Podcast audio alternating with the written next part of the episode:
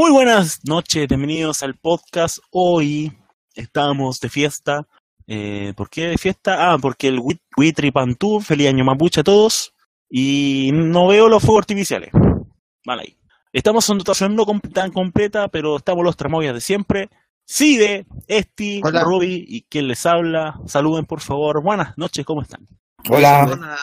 Hola. Eh, y mudo también el lenguaje de señas, no olvidar. Eh, Mariano Rajoy, el analista, eh, análisis internacionales.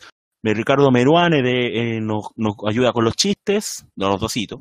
Y ¿quién más? Ah, Axel Kaiser también es analista político del día de hoy. Aunque no vamos a tener política, ojo ahí con ese tema. No, creo que no tendremos política. Pero vamos a empezar distintos. El calendario electoral. Después la conspiración. El calendario electoral de esta semana, por favor, señor Jorge Martínez, por favor. ¿Qué tal? Buenas noches. Eh. El calendario electoral.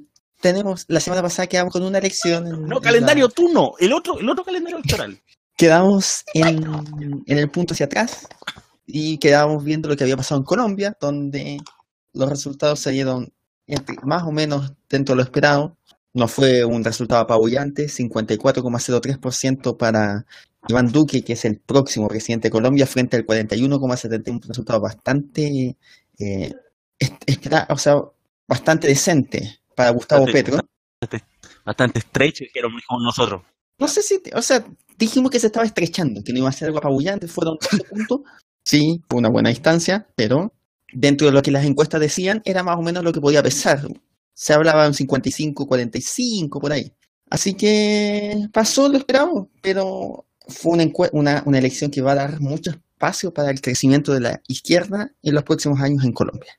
¿Qué tenemos esta semana? Este 24 de junio hay elecciones en Turquía. ¿No es esta semana? ¿No es mañana? Mañana, las elecciones donde se elige presidente, se elige si Erdogan es reelecto como presidente. Las últimas encuestas, a pesar de que son ilegales en Turquía, dicen que Erdogan está al borde de la segunda vuelta. O sea, no habría, no, Eh, no sería reelecto inmediatamente, pero habría que ver qué pasa realmente mañana. o sea, son ilegales, pero, pero, o sea, en Chile podríamos hacer lo mismo, ¿no? Que las encuestas sean ilegales. Pero si las encuestas son ilegales las últimas dos semanas. Sí, ¿En pues. serio? Ah, no sabía. Si las encuestas no se pueden publicar las últimas dos semanas, pero en Turquía tampoco se pueden publicar, pero se publican afuera. Entonces nosotros sabemos que las encuestas están indicando que tienen un, un, un margen un margen estrecho, o sea, si Erdogan no va a segunda vuelta, dicen que sería entre el 45 y el 50%, estaría por ahí. O sea, es más probable, es muy probable que, siga, que gane en la segunda vuelta si es que hay. Si no hay, los gana en primera. Y el Parlamento también se elige. Bueno, en todo caso, Erdogan ya es... ¿Ya? Y se elige ¿Qué más? parlamento. El Parlamento. eh, eso sí, todavía no sé, no, no habría mayoría, según lo que dicen las encuestas, pero habría que ver. Habría que ver, tú sabes que una cosa es lo que dicen las encuestas y otra cosa es lo que pasa en el lugar, en las votaciones. Y la otra encuesta y la otra eh, elección que se nos viene es la elección mexicana, que es el próximo 1 de julio. ¡Eh! ¡Órale, güey! Agave, ¡Agave! ya donde es clarísimo favorito López Obrador, Ya. donde está ya al borde Sí. del 50%. Uh, o sea, es primera vuelta inmediatamente. ca- prácticamente sería, ya estaría siendo el favorito. Por fin sería electo presidente de México. Vamos a ver qué pasa en su, si, si llega a ganar, si no. Ya O sería, sea- esta sería, esta sería que la cuarta vez que es candidato, si no me equivoco. No, sí, se ha postulado varias veces y ninguna ha ganado, de hecho. Y- pero estaba al borde varias. Esta Sobre todo la, penúltima. La penúltima que estuvo. a- Esta vez, es- en esta vez trató de presentar una imagen más moderada, como de una izquierda más moderada, ¿Ya? pero eh, igual hay mucha desconfianza en este momento. Habrá que ver entonces qué pasa ese día de la elección de México. Yo creo que vamos a hablarlo con más profundidad en otra edición del podcast. Y eso es el calendario electoral de esta semana. Es súper liviano. No que eran tres, no que eran tres países. Ya, pues, tres países. Colombia, Turquía, México. Ah, verdad, verdad, perdón. Aprende a contar. Es que, es que todavía estoy contando las Islas Cook. Todavía la estoy buscando en el mapa. Exacto. Ya sé que están al lado de Maldivas. Y ya sabemos que Maldivas está al lado de las Islas Cook. Pero es que, que ya con el calentamiento global, tú no sabes si cuántas islas tiene. po. Está fanqueando. O si se hundió el aeropuerto, como la dije la Sale semana dos. pasada. Porque si no se llamaría Isla Cook. O sea, de caso sería más de una. También. Sería el archipiélago. Entonces, no es una isla, es un archipiélago. La... No, es una isla. O sea, son islas. Islas. No, archipiélago de, de archipiélago No. No es archipiélago. Oye, y ahí, y ahí ocurren hechos aislados, ¿cierto? Sí. Ah, ya. Importante, importante saber eso, si ocurren hechos aislados o no, aislados o no. Pero bueno. Y ahora viene la, la va, va a quedar corto y bien la. Tengo dos conspiraciones importantes. Una es sobre los mayas y la segunda son siete conspiraciones en una. ¿Cuál quieren escuchar? Eh, las siete conspiraciones en una. No sé. Eh, y Robin, ¿qué Apoyo. opinan? Apoyo, no, apoyo Ya. la moción, claramente. Las siete conspiraciones en una. Como muchos sabrán, bueno, en realidad como muchos no sabrán, que se murió un cantante estadounidense, que hasta ese día nadie sabía que existía, la verdad. Esto es peor que esos cantantes chilenos que están apareciendo últimamente. El señor, ¿cómo se registró esta wea? XXX Tentación, Ech- ¿cómo se...? ¿Alguien sabe? Porno tentación. Ese, ya, porno tentación, ok. Me recuerdo una teleserie el 13, no sé por qué. Y de hecho me A mí me recuerda XXX video, weón. Infaltable eso. Ya. Siete conspiraciones sobre la muerte de este personaje. Y son teorías de conspiración, obviamente ninguna se ha comprobado. ¿Alguna Pero dice que no está muerto? todas, es, algunas de esas no, creo que todas dicen lo mismo. Pero se basan en curiosos hechos sobrevivientes. Bueno, el pasado lunes, Jace, Dwayne Onfroy, más conocido como ese nombre culiado, fue asesinado a tiros al salir de el Tupac de- del siglo XXI. Fue asesinado a tiros al salir de un concesionario de motos en el condado de Delphi Beach, Florida. Eh, fue llevado a un hospital cercano y murió a los 20 años, pobrecito. Con sucesos traumáticos los están pasando los, los hinchas, los fanáticos muy mal. Internet ha estado plagado de teorías de conspiración dignas de las de Michael Jackson, que está en una isla junto a Elvis Presley, quienes están detrás de asesin- asesinatos. Dicen de partir. Recuérdense que salió un video del asesinato, del tipo muerto, ¿cierto? Gracias, gracias a este por ese video, esa imagen. Dicen, la primera conspiración dice, una de las teorías más sonadas de la semana es que, eh, que, que- que sigue vivo porque la persona que se ve en el video ampliamente compartido en redes sociales después del tiroteo no tiene los mismos tatuajes en el rostro. La cuenta de Instagram que se llama He Never Died, sea, en español, él nunca murió, dice que el dibujo que tenía grabado en la frente no puede verse en el video, pero lo más probable es que haya sido una combinación de ángulo de la grabación combinado con la luz del sol, porque ese era, hay que, que- que- ya la wea, hombre de mierda que no quiero, ya, ya no sé cómo decirlo. La segunda diga dice, Triple H tentación. Ahí está la Triple H, gracias. La segunda conspiración dice que él hizo un video, hizo un live en Instagram para confirmar que no estaba muerto. Hay un clip de esta semana que dice que él estaba hablando de un video musical en el que aparecía con la soga al cuello que fue grabado hace meses. Hay gente que lo está creyendo. La 3 dice que no había sangre en su cuerpo, por lo tanto está vivo. O sea, es una prueba, es una prueba totalmente refutable de que él está vivo porque no había sangre en el cuerpo. La 4 dice que otro rapero lo mató, que fue Soldier Kid, con doble D. El tipo lo ha negado, pero no importa. El Kid 5, Rock. Kid Rock, exacto. Y fue Cesaro también. ¿no? Y con una... El 5 dice, y parece que fue en- por encargo de otro rapero llamado Drake. Esto se basa en letras actuales de las canciones que no quiero escuchar. La 6 dice que todo lo que ocurrió es un montaje para promocionar un álbum llamado No Pulse. Que no tengo idea por qué. O sea, dicen que es un truco publicitario, que el álbum está va a salir y dicen que él estaba sin pulso pero estaba vivo. Y la 7 dice que él predijo su propia muerte. Ya. Y, y tiene un texto aquí medio largo en todo caso. Pero hay un texto que no pienso leer porque es bastante largo. Pero dice que está- porque dice que él, él ¿Y predijo cómo su afecta muerte. eso a su muerte? ¿Les parece que cuento mejor la.? No, dicen que está vivo porque él escribió, él predijo su muerte y por lo tanto. Ah, la gente que no predice su muerte no muere. Ese es un- un- eso yo creo que es un tema interesante para debatir. Exacto, O sea, Bueno, si yo que- predigo mi que- muerte, no me voy a morir. exacto, Ya sabemos el método de, de inmortalidad. exacto. Sí. Esa es la verdad. descubierto el secreto de la inmortalidad. Este podcast ha descubierto muchas cosas. Entre una de esas, hoy. El tema es que- la- ¿Ah? Regístralo, weón, al tiro, marca registrar al tiro. Para que nadie más lo use. Por favor, No, dale no tienen que pagar por ser inmortales. siento que esta conspiración fue bastante aburrida. No sé qué opinan ustedes. Yo creo que fue Puta, bien es que, es que es un rapero, weón, a quién le importan los raperos. Ojalá, ojalá hubieran ido todos ¿Sabes que. ¿sabes que les voy a resumir muy cortamente la segunda conspiración porque fue muy aburrida? ¿Sabían ustedes que los mayas tenían un pozo sagrado de los mayas? Era un silo de cohetes de una civilización avanzada antigua. ¿Qué? ¿Por qué no dijiste esa weá? Mejor era mucho mejor. dije, los mayas o la otra wea. Y usted dijo la otra wea. Tú dijiste no me interesa. Pero que tú nos dijiste que iba a ser tan aburrida, po. Eso es otra cosa. Perdón, sea, ya. Calidad a cantidad, ya sabemos. Nunca más raperos en este podcast, ¿ya? Sí, nunca más, que Me arrepiento de haberles dicho las siete conspiraciones. De hecho, XX, X Tentación no murió ahí, nació muerto por ser rapero. No soy janterista, ahí está la weá. Murió de soy aburrimiento después de escuchar esta, esto. ¿Quién no se molía después? Ya. Eso, Pozo Sagrado Maya sería un silo de cohetes de una civilización avanzada antigua. Déjame adivinar, de- es de los expertos de Berkeley. Exacto. Vamos a ver solo. Dice, un gran pozo sagrado de los mayas en el sitio de Chichen Itza, en México, es considerado por algunos investigadores como un sitio de cohetes, silo de cohetes abandonado perteneciente a una civilización antidiluviana que alguna vez habría salido de la Tierra usando naves espaciales.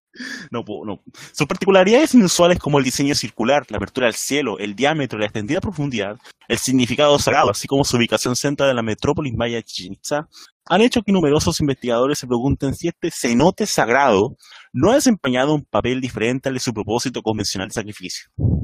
Veo que todos están sin palabras. Es una compilación hermosa esta. Eh, estaba esperando que apareciera rápido.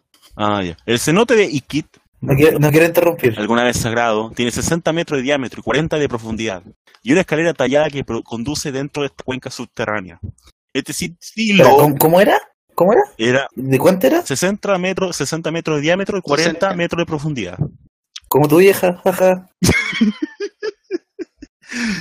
Este silo se diferencia al resto de los pozos naturales de la península de Yucatán, principalmente debido a que sus proporciones colosales, su forma y el agua turbia del fondo que está sobre un extraño pigmento azul de más de 5 metros de profundidad. ¿Ah? Debido a esto, algunos historiadores sospechan que es un silo de cohetes abandonados de un pasado lejano. Los expertos, ya que todos sabemos que son de la Universidad de Berkeley, la historia alternativa, hay una historia alternativa. Habla de civilizaciones ant- antediluvianas, ¿qué chucha, que prosperaron antes de la gran inundación. O sea, la vi- porque la gran inundación todos sabemos que existió. O sea, todos sabemos que los pingüinos recorrieron 7.000 12.000 kilómetros para ir a subirse un arca. No olvidar. Estos pueblos son supuestamente responsables de erigir pirámides en varios rincones del mundo. ¿Qué?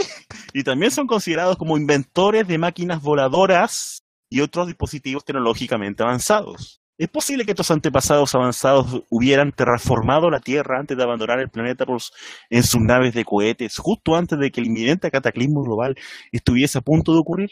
Prueba de su misterioso auge, su aparición se encuentra constantemente en todo el mundo.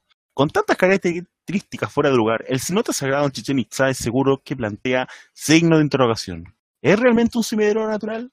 ¿O más bien el lugar donde, desde donde una civilización antigua había despegado con su nave espacial en el pasado lejano? ¿Alguna opinión Ay, sobre señor. esta magistral conspiración de la semana? Eh, ¿Que por qué no usaron los misiles contra los españoles? No sé. Es que, es que yo creo que porque le dieron miedo a los caballos. No sabían que era un, un ser muy poderoso. Asuntos internos les tendía una trampa. A lo mejor es muy probable. Yo no entendí bien la conspiración. Eh, resulta que los Illuminati le tendieron una trampa. Y este fue el primer segmento con la conspiración, las ocho conspiraciones de la semana. Ay, ay, ay. Bueno, De las cuales solo una valía la pena. solo una valió la pena y fue la última.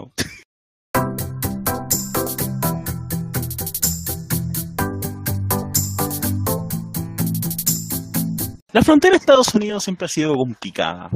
¿Cuál? Todas. La de Canadá. Exacto, la de Canadá sobre todo. ¿Por qué?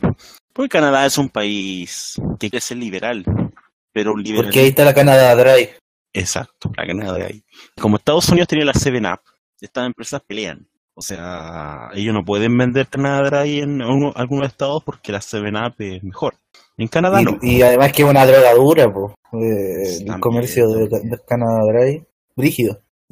Y, y Estados Unidos, por eso cerró las fronteras. Si, si tú tomas, Can- de hecho te hacen en, la encuesta esta, de estas preguntas de a qué viene el país, si tú pones de preferencia la, la Canadá Dry, te deportan inmediatamente. Así, así, así de malo. Por la Coca-Cola. Coca-Cola Te revisan el teléfono. Te También. revisan el teléfono. Y si, y si encuentran una referencia a Canadá Drive, directa o indirecta, deportado. O sea, ni aunque diga Canadá Dry, chúpalo. Ni eso. O sea, al, adiós, deportado a, a la isla Cook. Ay, ay, aparecieron fotos de, de las condiciones en que tienen a la gente deportada o que está en trámite de. Y, y eso ha generado polémica mundial, más que nada porque, porque condiciones inhumanas. A los niños los tienen presos, algo que es considerado casi inhumano, otra vez la palabra, en todo el mundo. Condiciones, o sea, se- algo bueno que se puede decir que estaba limpio. Más allá, o sea, Eran unas jaulas muy bonitas. exacto, podían ver el mundial también. Tenían tele, podían ver algo, o sea, no estaban en- encerrados en una, en una cárcel allá en Ruanda, donde si sobrevives 10 días está, está- es mejor que ganarse el loto. O sea, no tan, no estaban tan mal. Uno verlo así como, oh, igual, igual tengo tele, no, no es tan malo. Sí, eran dramáticos, le pusieron color. Obvio. ¿Y qué opinará nuestro tramoya principal, señor Roberto Sánchez, que está con el micrófono desactivado? Estoy comiendo, po, por eso. Ya, ya está bien. Este, nuestro... A, la- a tu vieja. A tu vieja, a tu vieja Pero no, pero de todas maneras, de todas maneras, eh, la, fron- eh, la frontera, como ustedes bien dicen, siempre ha sido eh, foco de polémica y más allá de, de promesitas simpáticas de campaña como la que cierto presidente en curso hizo hablando de un muro que al final nunca nunca parece, digamos, llegar a, a término para aislar a los para en el fondo para aislar al continente, no solamente a los mexicanos, porque ahí, ahí, ahí el bloqueo ya es ya es algo demasiado gráfico por lo demás. Exacto. Y antes de esperar la opinión de 20 minutos, decide, por favor, Esti, ¿qué tienes que opinar al respecto? Eh, nada, ¿qué quise opinar otro numerito más de, de Mr. Donald Trump, nuestro contertulio favorito del, del programa y No esta puede altura. ser, no quiere ser un miembro más del podcast, lo llamamos de vez en cuando, pero no. Tenemos a, a Rajoy, Tenemos a Alberto Mayor, experto en ópera. exacto, los jueves. Lo grabamos los sábados, así que no puede ser. No alcanza estar. ser, No alcanza. Y señor Cide, ¡Oh, conche tu madre! Deja que opine. No, sabes que andate a la mierda, weón. Su Fanti eres una mega mierda. perdón, perdón. Ya, este Mejor sigue comentando. Es que estoy, es que estoy preparando, tenemos que Está apurado, está apurado. Está apurado. prepara- estoy preparando así que va a hablar 12 minutos, por eso No, tengo que sí. cortar el resto. No tanto, pero 11 con 59. Ya, este, por favor, perdón, termina de hablar. déjale este. Ya. Eh... Uy, conche tu madre, qué rabia, weón. Sabes que a vos deberían tenerte enjaulado. Bueno, mientras me tengan el mundial ahí, no me quejo. Sí, el mundial relatado por Paulo Flores, weón, ojalá. Eso sí que es tortura. Y, y, y el trovador del gol. Uy, el trabajador, ¿cómo, cómo, cómo soportarlo? Ya. Eh, ha sido comentario Felipe Bianchi. Ya, sí. Nada, pues, o sea, está mal de demasiadas formas distintas esta weá. eh, por un lado, están separando eh, niños de padres, lo, lo cual igual no es tan nuevo, pero eh, es malo igual. Están encerrando eh, niños, weón, enjaulando niños, encarcelando niños. ¿Qué, qué es esta mierda? Eh, ustedes dijeron, las relaciones fronterizas siempre han sido... La frontera es un lugar, eh, entre comillas, complicado, pero hay maneras y maneras de llevar las relaciones fronterizas y, y, bueno, Roberto mencionó lo del muro, pero hay que decir que el muro existe de alguna manera, solo que nunca ha habido un muro a través de toda la frontera, eso es lo que, lo que había prometido Trump. Y esto eh, es, mm, más que nada meter miedo, meter miedo de que eh, a los mexicanos les da lo mismo en realidad. Los mexicanos, puta, la- están por geográficamente metidos ahí para siempre. Pero más que nada, eh, el resto de inmigrantes de, sudamericanos, que igual que para los estadounidenses siguen siendo mexicanos, pero que no son mexicanos de México, eh, a- asustarlos, meterle miedo de, de que los van, les van a separar a los hijos de los padres, los, quizás que les van a hacer a los hijos, torturarlos. Y hay un, una vuelta de chaqueta igual importante de Trump, eh, que primero defendiendo su posición a rajatabla, saliéndose del Consejo de, de, de Derechos Humanos, ¿se llama? De- Sí. del, De la ONU. y de la ONU, que igual es algo que yo creo que querían hacer hace rato los estadounidenses. eh, al menos su gobierno, y, y después diciendo de que no, de que eso estaba mal, de que una vuelta de chaqueta igual es importante, que igual lo puede afectar un poco, pero no sé cómo... mm, porque eso le hace perder un poquito también el, el nicho suyo que le encanta eh, todo este tipo de, de imbecilidades de los gringos, eh, el redneck, por así decirlo. El redneck le encanta tener al, al inmigrante así. Ahora sí, terminé. Ah. Ahora sí terminé, bueno, ahora sí. Ah, sigue, por favor. Expláyase. Tiene su. Sí. No, es es que, a ver, su- dejemos una, una cuestión como, como o sea, básicamente lo que hizo Trump es decir, oye, si tú cruzas la frontera llevando gente, estáis cometiendo un delito, punto. Y te vamos a castigar y te vamos a, a procesar como delincuente. No importa si estás buscando asilo, si no importa cuál circunstancia, da lo mismo. A mí me, me cierro los ojos, no tengo tolerancia ante esto y punto. Y te meto a la cárcel hasta que te condenen. Obviamente, Sí, que te meto a la cárcel. Gracias. ¿Y eso qué implica? Que cuando meten a la cárcel no pueden meter a la cárcel a los hijos, que acompañen a los adultos, que solamente los adultos son los que cometen este crimen. Claro. Se cuelga de una ley que existe para meterlos en la cárcel y dado que los niños no pueden estar, los separa. Y obviamente eso tú puedes decir con, eh, con, con- con- manteniendo la cara diciendo, oye, esto es una consecuencia no, eh, no estimada, no pensada de esto, una consecuencia que nosotros no queríamos en contra. Pero es evidente que era parte de lo que ellos quieren hacer, o sea, que querían decirles, ¿saben qué? Usted si quiere cruzar la frontera, no lo haga porque nosotros les vamos a quitar a su hijo. Y eso, y eso que es básicamente, y eso, como decía Esteban, eh, bordea o cruza la línea de lo que ya podríamos considerar como tortura. Tortura a los padres porque le, le quitan, le, le generan una incertidumbre enorme de no saber dónde están sus hijos, básicamente, y una tortura mayor a los niños de que no pueden estar con los padres. Entonces, evidentemente esto es algo que, que, que, que, tira la línea, que supera cualquier movimiento que pueda haber hecho Trump hacia atrás, pero que está en la línea de lo que él ha prometido en general, que es decir, saben que no queremos más inmigración ilegal, pero inmigración en general, básicamente, que venga del sur, que venga de, de, de los países latinos, De México. De México, pero no, No, es que todo es México. Sí, Todo no, es pero México. seamos justos. No, no, no, de- Hab- ha- perdón, habla de mucho del hoy día habla mucho del Salvador, no de Chile, del Salvador eh, y de las un bandas criminales que asolan Salvador. El Salvador. Salvador De la de Ciudad Bahía. de México, El Salvador. Sí. Y entonces, sea, pero básicamente, hoy día la malas, ¿o inmigración no? es centroamericana. La inmigración es básicamente centroamericana. Pero lo está diciendo especialmente- porque, porque El Salvador tiene las maras, ¿o no? Maras. Exacto. Porque habla, Vale. ha- habla mucho de estas eh, de estas grandes bandas, de estas que, que, que, Ah, que, claro, que- no, que generan narcos. mucho crimen en El Salvador, y que eso viene desde allá. Mucha inmigración ilegal hoy en día Sí, cruza México y llega hasta El Salvador.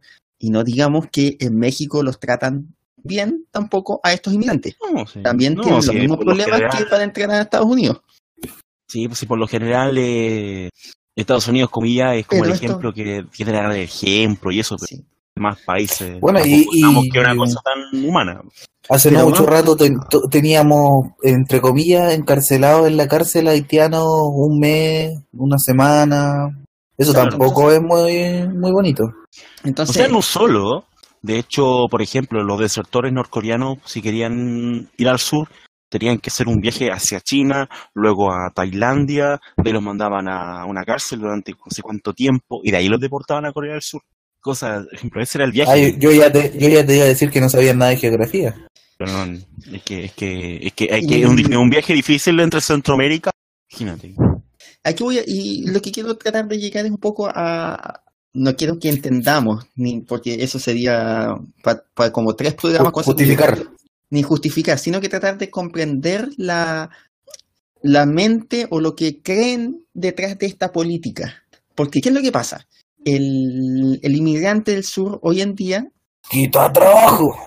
no, no, más que quita trabajo, más que eso lo podemos limpiar. Yo creo que las motivaciones son mucho más racistas que el quitar trabajo. Ojo, es eh, que llegan a la frontera, el inmigrante llega a la frontera y pide asilo.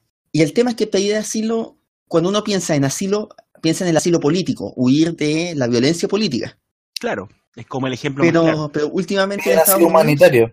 se ha abierto más a- al asilo humanitario. Entonces, a situaciones de violencia que viva el país, como pasa en El Salvador, se le da más posibilidades de entrar, dado que existe eh, esta apertura al asilo, a, a más fuentes de asilo humanitario. Y lo que pasa ahí, entonces, es que para el estadounidense promedio, ve esto y piensa, oye, no, estos tipos llegan mintiendo y diciendo que están sufriendo esta cuestión porque saben la historia, que básicamente es lo que dice Trump en sus, discursos. Dicen que son cuestiones para puro entrar en el país, pero que en realidad entonces aquí tenemos una frontera abierta para que entren, digan lo que quieran y entran. Y eso es lo que quiere, lo que quiere Trump eh, evitar o lo que quiere con esta política muy mal pensada tratar de, so- de- de- de solucionar. Y al final la mejor solución es que encontró fue Chachán, en vez de separar a los, a- no metamos preso a los padres y separemos a los niños, sino que metamos preso a toda la familia. Como la, es como la cortar todo el tema de raíz. Sí, pero al final no hay solución. Claro, o sea, Pero, pero al final esta política no es, no es sostenible, sino que es más un mensaje a una advertencia. Una advertencia. Exacto. Yo veía noticias, veía cómo preguntaban en el sur de la frontera y había gente que decía no voy a cruzar porque no sé qué va a pasar. Y básicamente ahí te está diciendo que está funcionando, por lo menos eso le está funcionando, pero que es una violación flagrante de los derechos humanos de los inmigrantes, que ah, sean por inmigrantes, estén en tierra extranjera. tienen. del- Y creo que ese es un mensaje que tenemos que mantenerlo durante todo este podcast. Ay, Dios mío. ¿Algo para finalizar? ¿Algunos comentarios? Vea, sí, hablo todo ya. Sí, Esti, Robbie, ¿algo para comentar? Final. sí, te- lo primero, Dios no existe, así que no diga Dios mío. Ya, Bueno, pero mío, si- dice mío. Dios mío, para él existe Dios, es respetable su postura. No, no, no, no, no. Que soy- Es que, que Fondi vale. crea en Dios comprueba de que no existe. Por eso, pues si es un Dios de él, déjalo. Es que, es que Monesbol es, es un gran dios. Nos da tallarines con salsa boloñesa. Qué rico. Tengo, tengo hambre. Me dio hambre. Ya, ya eh, ¿alguien más que comentar? Esti, Roy. Roy, Roy iba a decir algo, Roy iba a decir algo. No. Roy no voy a decir nada. No, eh, mira, hablando en serio, hablando en serio, ya todo esto, este tema de, de en el fondo de cómo se juega eh, al límite con las con, con las llamadas vi- vi- violaciones de derechos humanos, eh, de una u otra manera siempre va a ser un debate abierto a medida que estas prácticas persistan y claramente van a persistir en un gobierno en un gobierno como el que Estados Unidos mantiene actualmente y, y en varios otros lados y para que vamos a encasillar a Estados Unidos solamente como lo- como el único digamos país que se dedica a torturar y a hacer ese tipo de cosas. De todas maneras es un tema que que al ponerse en el tapete claramente va a estar en los ojos en el corto plazo y bien vale la pena estar, estar atentos y ver un poco eh, si es que las organizaciones, llamémosle de protección, qué tan, qué tan buenas son para meter bulla cuando se trata de situaciones que no involucran digamos, a, grandes poderes, eh, sacan la voz en este caso, y, sacan la, y más que sacar la voz, llevan a, de protesta principalmente. Eso, Bueno, cerramos la parte de del martes internacional de la, del podcast.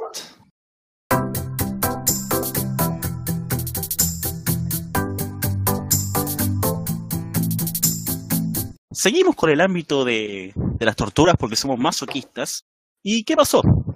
Esta semana hubo una muerte, un homicidio de una, una mujer en la mañana de no me acuerdo qué día fue, pero la cosa es que fue asesinada brutalmente por una banda de ecuatorianos.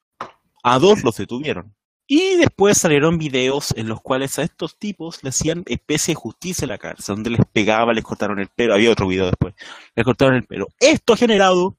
Ah, de hecho, en el primer video les meten, o sea, les lo atacan con Corriente. electricidad, con corriente, exacto. Dignas torturas del año 73, de hecho. Pero han las redes sociales han Qué bella frase, weón. De hecho, qué bellas palabras juntas. Dignas torturas. Exacto. Dignas torturas. Las redes sociales se han vuelto una, un huracán, un tornado de ideas. Bueno, en realidad las redes sociales arden por todo. Como dijo una, un ser de Facebook, los tuiteros son como tábanos. Viven, viven con un, dedo- un palo metido en el hoyo. Ya.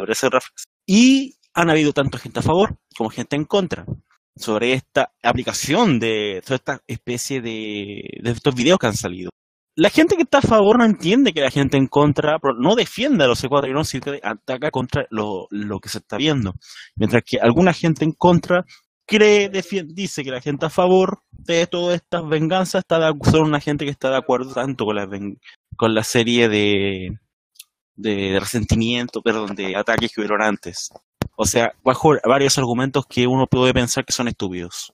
Eh, este está, en esta oportunidad sí va a comenzar eh, alguna opinión al respecto, comentario más que nada, que, que nos resume todas las historias, pero ¿qué pasó? ¿Qué nos puede decir? O sea, eh, es como continuar un poquito el tema hacia acá. eh, yo creo que ¿Pasa eso en las cárceles de Miami? en todas las cárceles pasa. Pero el doctor Harvey no está en la cárcel, así que no sabe. El, Por eso no estamos. de cobarde. lo Primero que quede claro es que esa cuestión no sería noticia si no lo hubiesen grabado. Porque es algo que sabemos que pasa en todas las cárceles. No, y es- con esto no, lo, no estoy justificando que, que suceda o no. Simplemente que es tema porque lo estamos haciendo así. Pero el punto es que eh, acá la respuesta que hemos tenido de las redes sociales es- depende del resultado, depende del, un poco del punto de vista y depende un poco del, de- del grado de frustración que puede tener esta persona respecto a la lucha contra la delincuencia. Aquí la gente responde desde, de- desde un- la respuesta que estamos teniendo, particularmente la respuesta eh, negativa, o sea, la respuesta a favor de estas torturas, eh, van, salen desde desde el aspecto más cultural, desde el aspecto más de la rabia que puede tener la gente respecto a cómo se trata o cómo se trata en el sistema judicial la delincuencia. Que, al, que, los asesinatos, o sea, cuando uno dice, oye, violaron a esta persona, ojalá que los pudran en la cárcel, o esas cosas responden a un aspecto cultural de venganza respecto a crímenes que, se han, que han ocurrido. Y, el, y obviamente la respuesta contraria pasa también por pensar, o por un poco de más de empatía, decir, oye, ¿qué pasa? Todas las personas tienen derechos y otros creen que no tienen derecho al cometer crímenes abyectos. Hay que partir de la base que todos tienen derechos humanos, incluyendo los peores criminales. Incluyendo los perros. Incluyendo los carabineros. Eso tiene derechos perrunos, pero los, todos los, ¿Los carabineros tienen o no humanos, tienen derechos humanos? Pregunta seria. como seres humanos sí, Depende. Depende. pero los perros carabineros ni los caballos no tienen. No, pero, Caballito. pero depende. Depende, porque si está vivo, sí. Pero si está muerto, no, porque es abono, no es humano ya. Es abono para mi huerto. Ya. Eh, Eso lo dijo Robbie, por si acaso. Entonces, No, pues lo, lo dijo Cide. ¿Cómo que lo dijo Robbie, weón? Es que Lo dijo Robbie fue Cide. este. Robbie ascendido a este. Ah, verdad. Por eso. Y si sigue su cargo, no sé ya ni si qué cargo. Ah, No, gerente general po. que se está No, tratando sí, de escapar con la plata. sí de gente general y también eh, el Y se Junior. escapó con la rata. También lo, había que agregar a alguien de Junior. Sí, de quiso.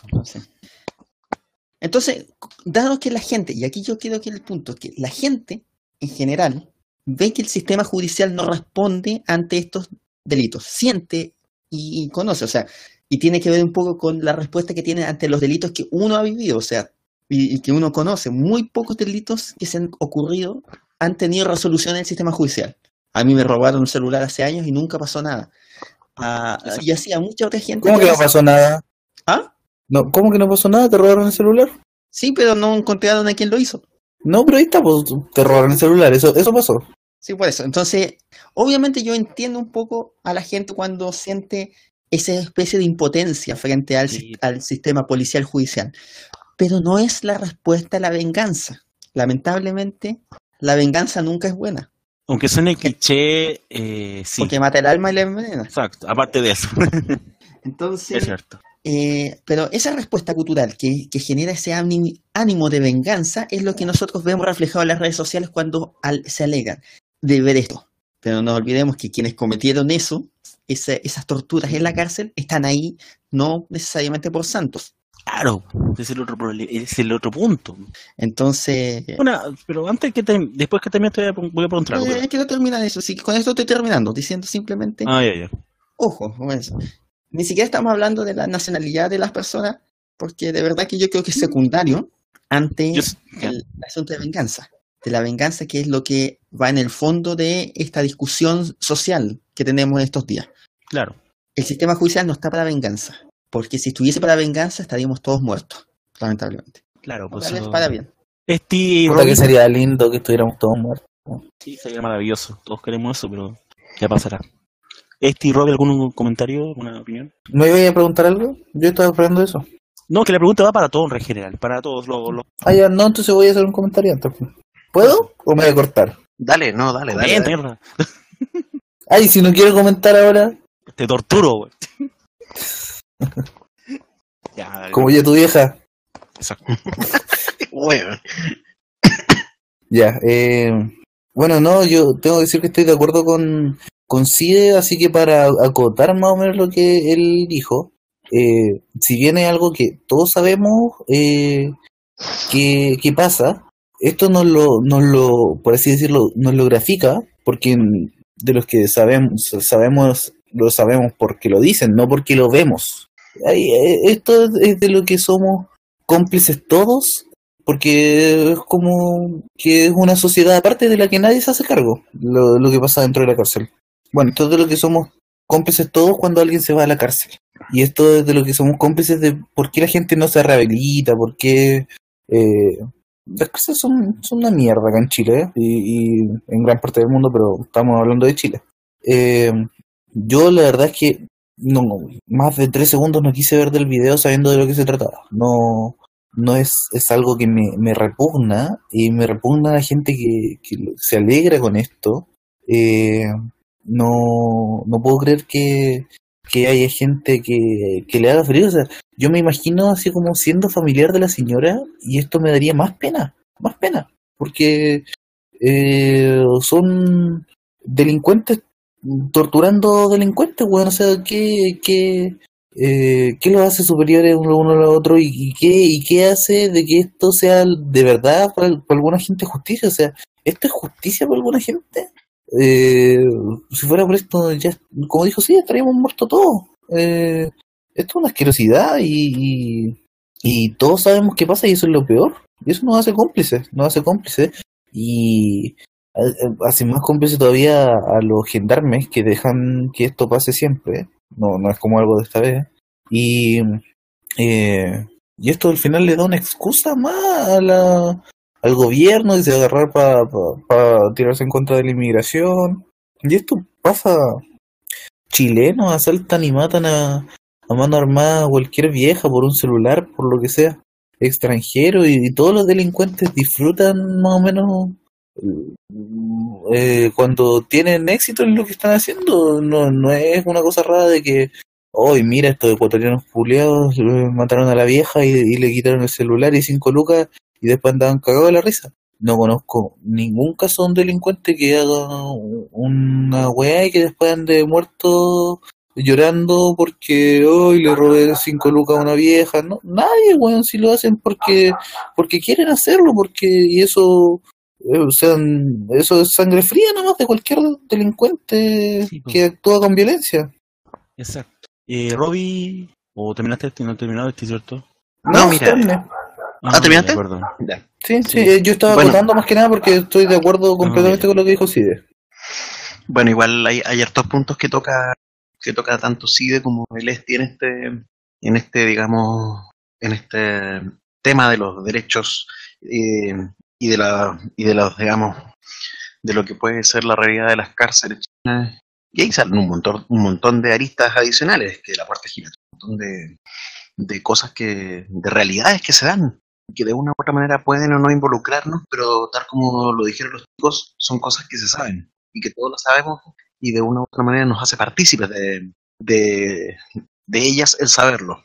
De todas maneras, el, el tomar la justicia por las propias manos, que en el fondo fue lo que, lo que fue esta tortura a los, a los reos ecuatorianos, eh, en el fondo se termina convirtiendo en un ojo por ojo y que por lo demás es muy familiar en el, en el ambiente penal. O sea, la cantidad de reos que han muerto por cobrar, cobranzas, digamos, de, pandillas o de grupos al interior de la misma cárcel es una lista eterna.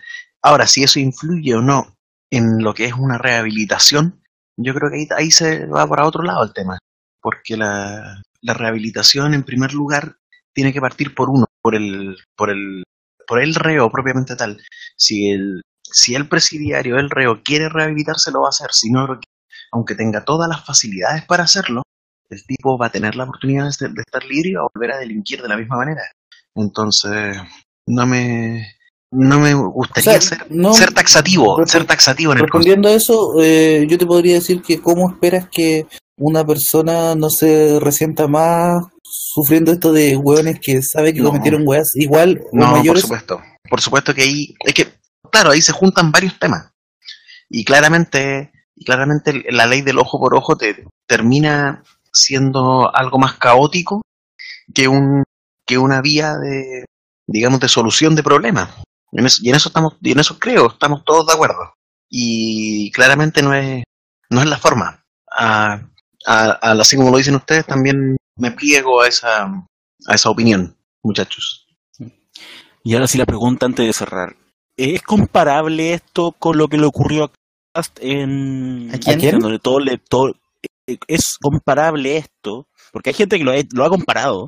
¿Es comparable lo que eh, eh, criticar la tortura de esto, lo que mismo estamos contando, que no es lo mismo tortura que venganza que justicia? ¿Se puede comparar con la gente que apoyó la agresión a Cast en Iquique? Porque hay, yo digo, hay gente que ha dicho esto.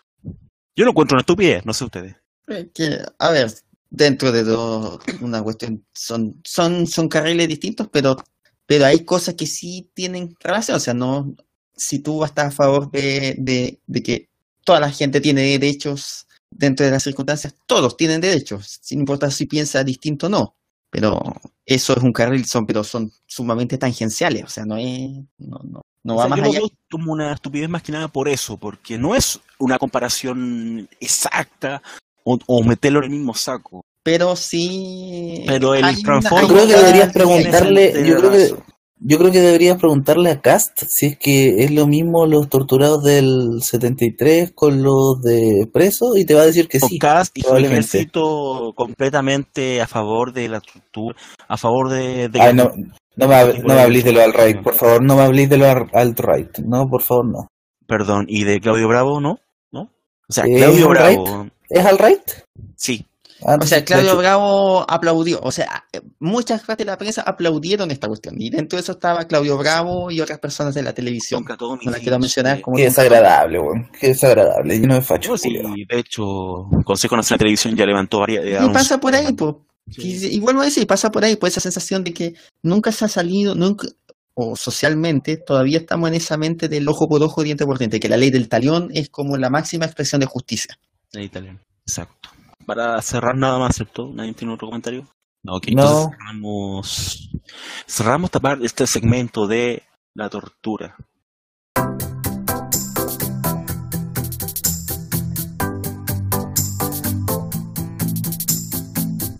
Mentira.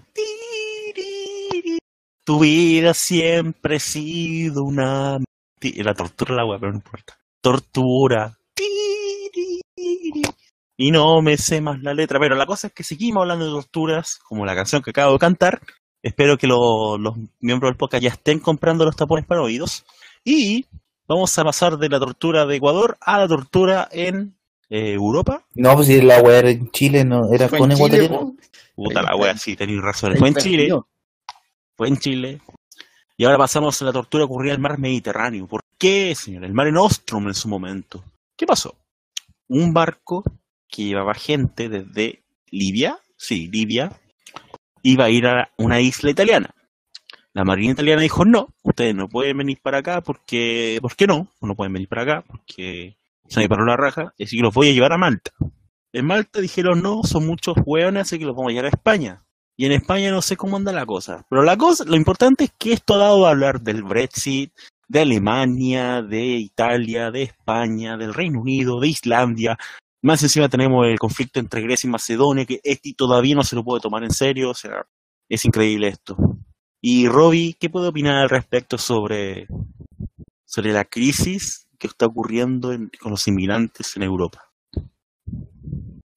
Pero qué sabias palabras de, A veces- de Robbie A veces hay que guardar silencio. sin palabras. Está Es sin atónito palabras. porque no lo puede creer. Señor Esti, por favor.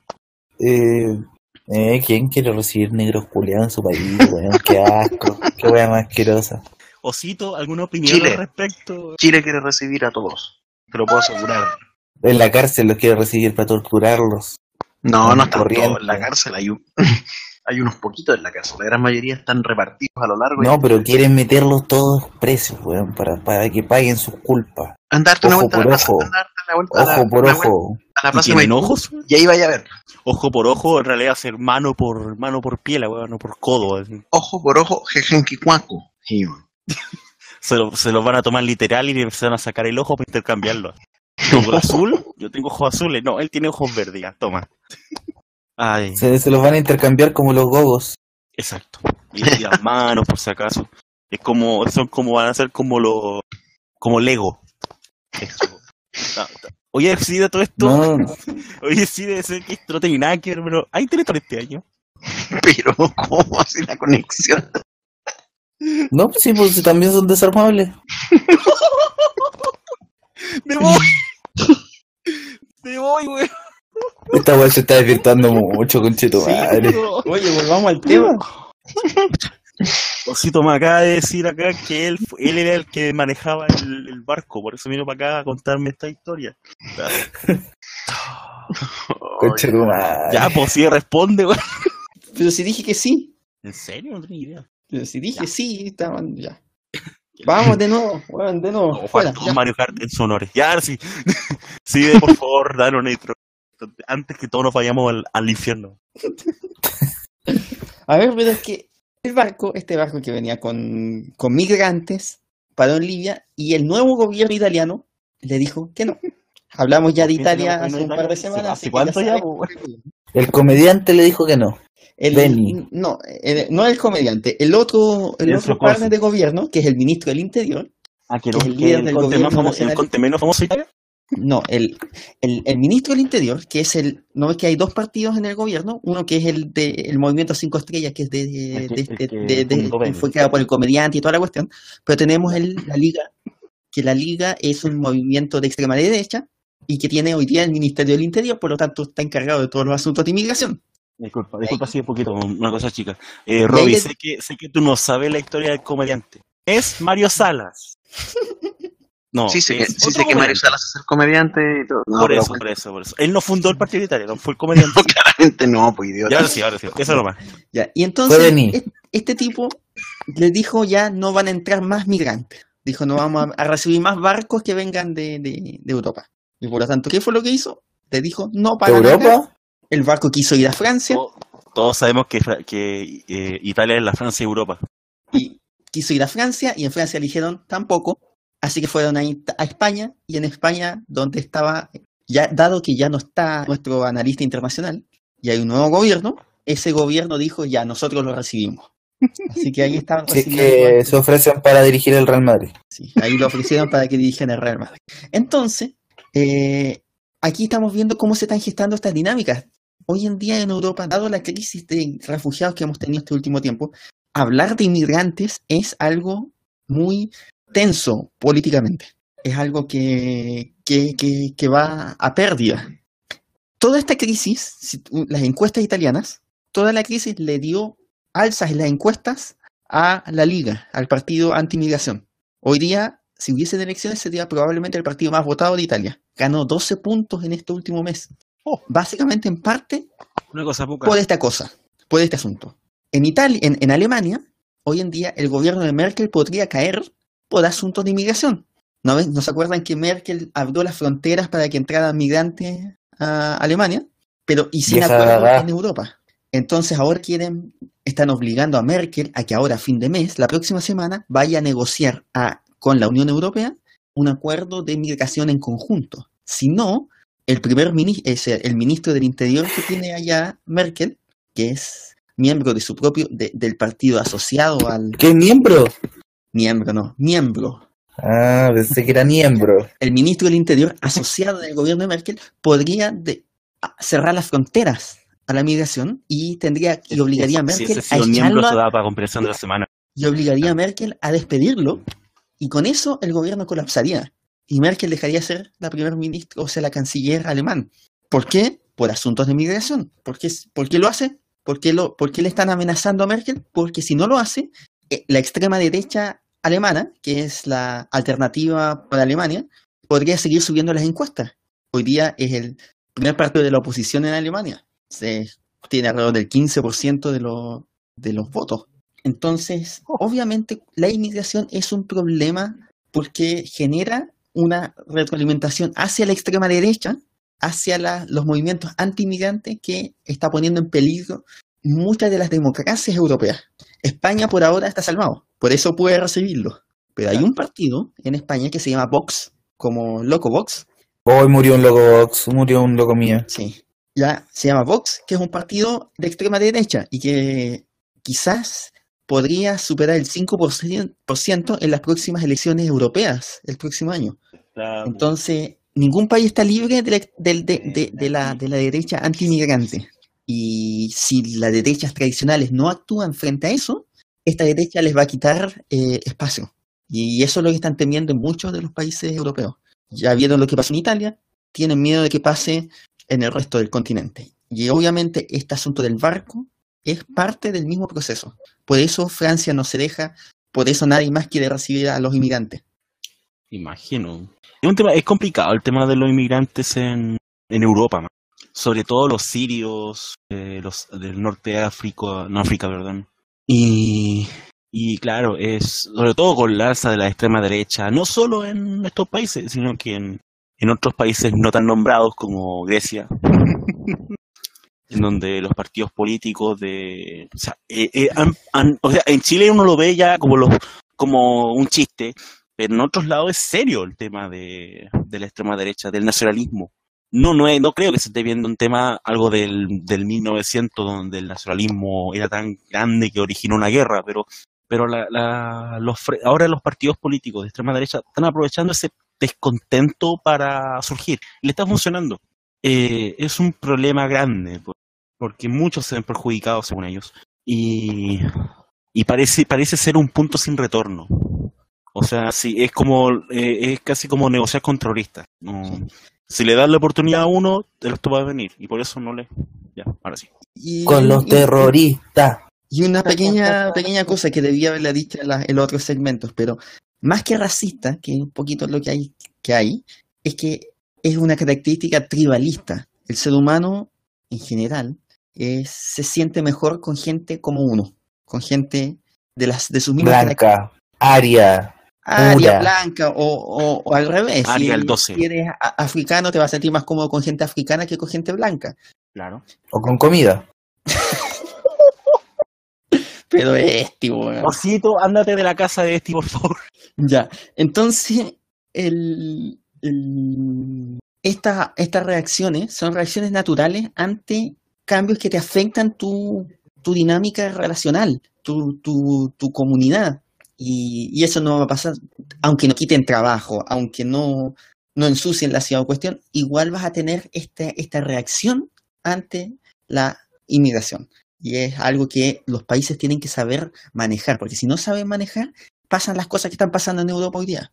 Tienen que saberlas manejar, no necesariamente evitando que entren, pero sí sabiendo cómo integrarlos de una forma más amigable con la relación social que ya existe en los países.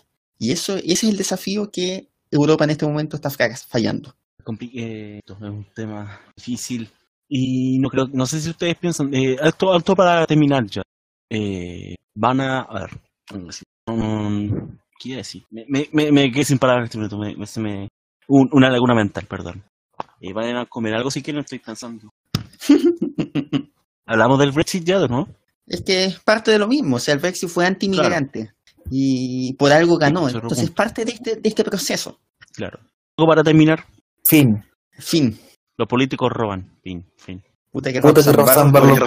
Puta los políticos. Muchas gracias. Sí, estoy de acuerdo. Y ahora se viene deporte.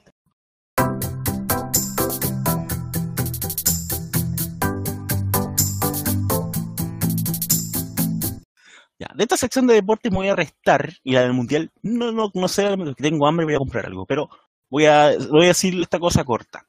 Eh, no quiero confiarme con mi equipo porque aunque le hayan hecho seis goléricas, soy, soy consciente de que estos buenos son tan malos que capaz que les metan siete en la vuelta. Buenas noches. Nos vemos en No Somos Nada. Se va. Se va. voy, un ratito y vuelvo. Ya. Eso, y se fue. Y se fue. Me voy, pues si hablen algo, pues. Hablen ustedes algo. Ya. Hablemos de deporte entonces, dado que Fondi no está, hablemos del fracaso de Cobreloa.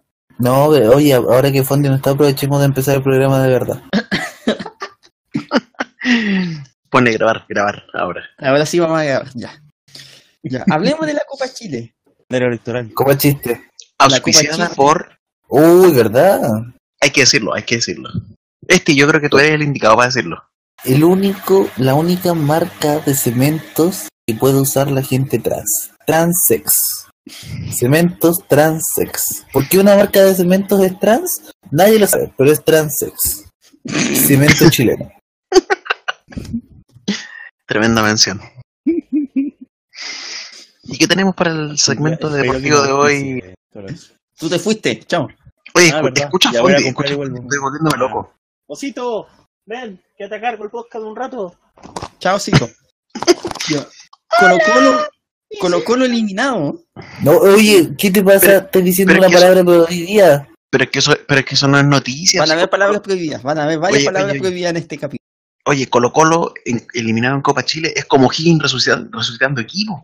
Pero Higgins sabía, y nosotros yo, a ver, quiero que, quiero que quede claro, cuando salió la llave de Copa Chile, yo lo que dije, difícil llave se le viene a Colchagua, porque era evidente que Colchagua iba eliminado Higgins. Especialmente con el ex técnico ahora, Gabriel Milito.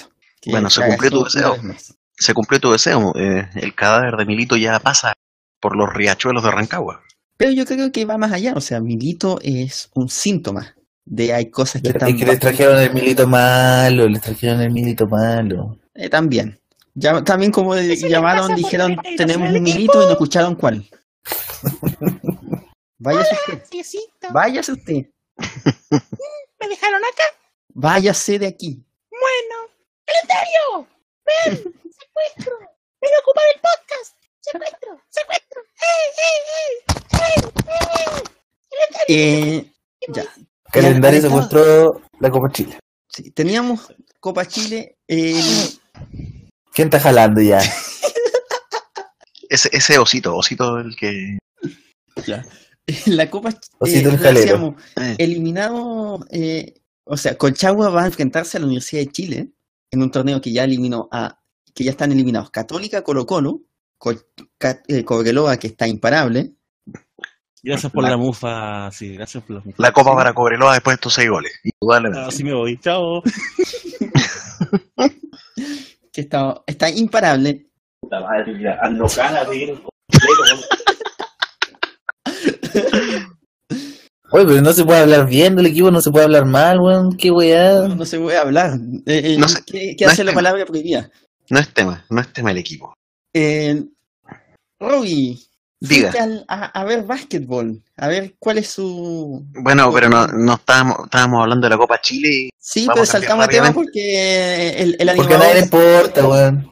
rápidamente pasamos Sí, vamos a pasar de tema de porque estamos saltando de temas entre, entre temas porque el animador se fue.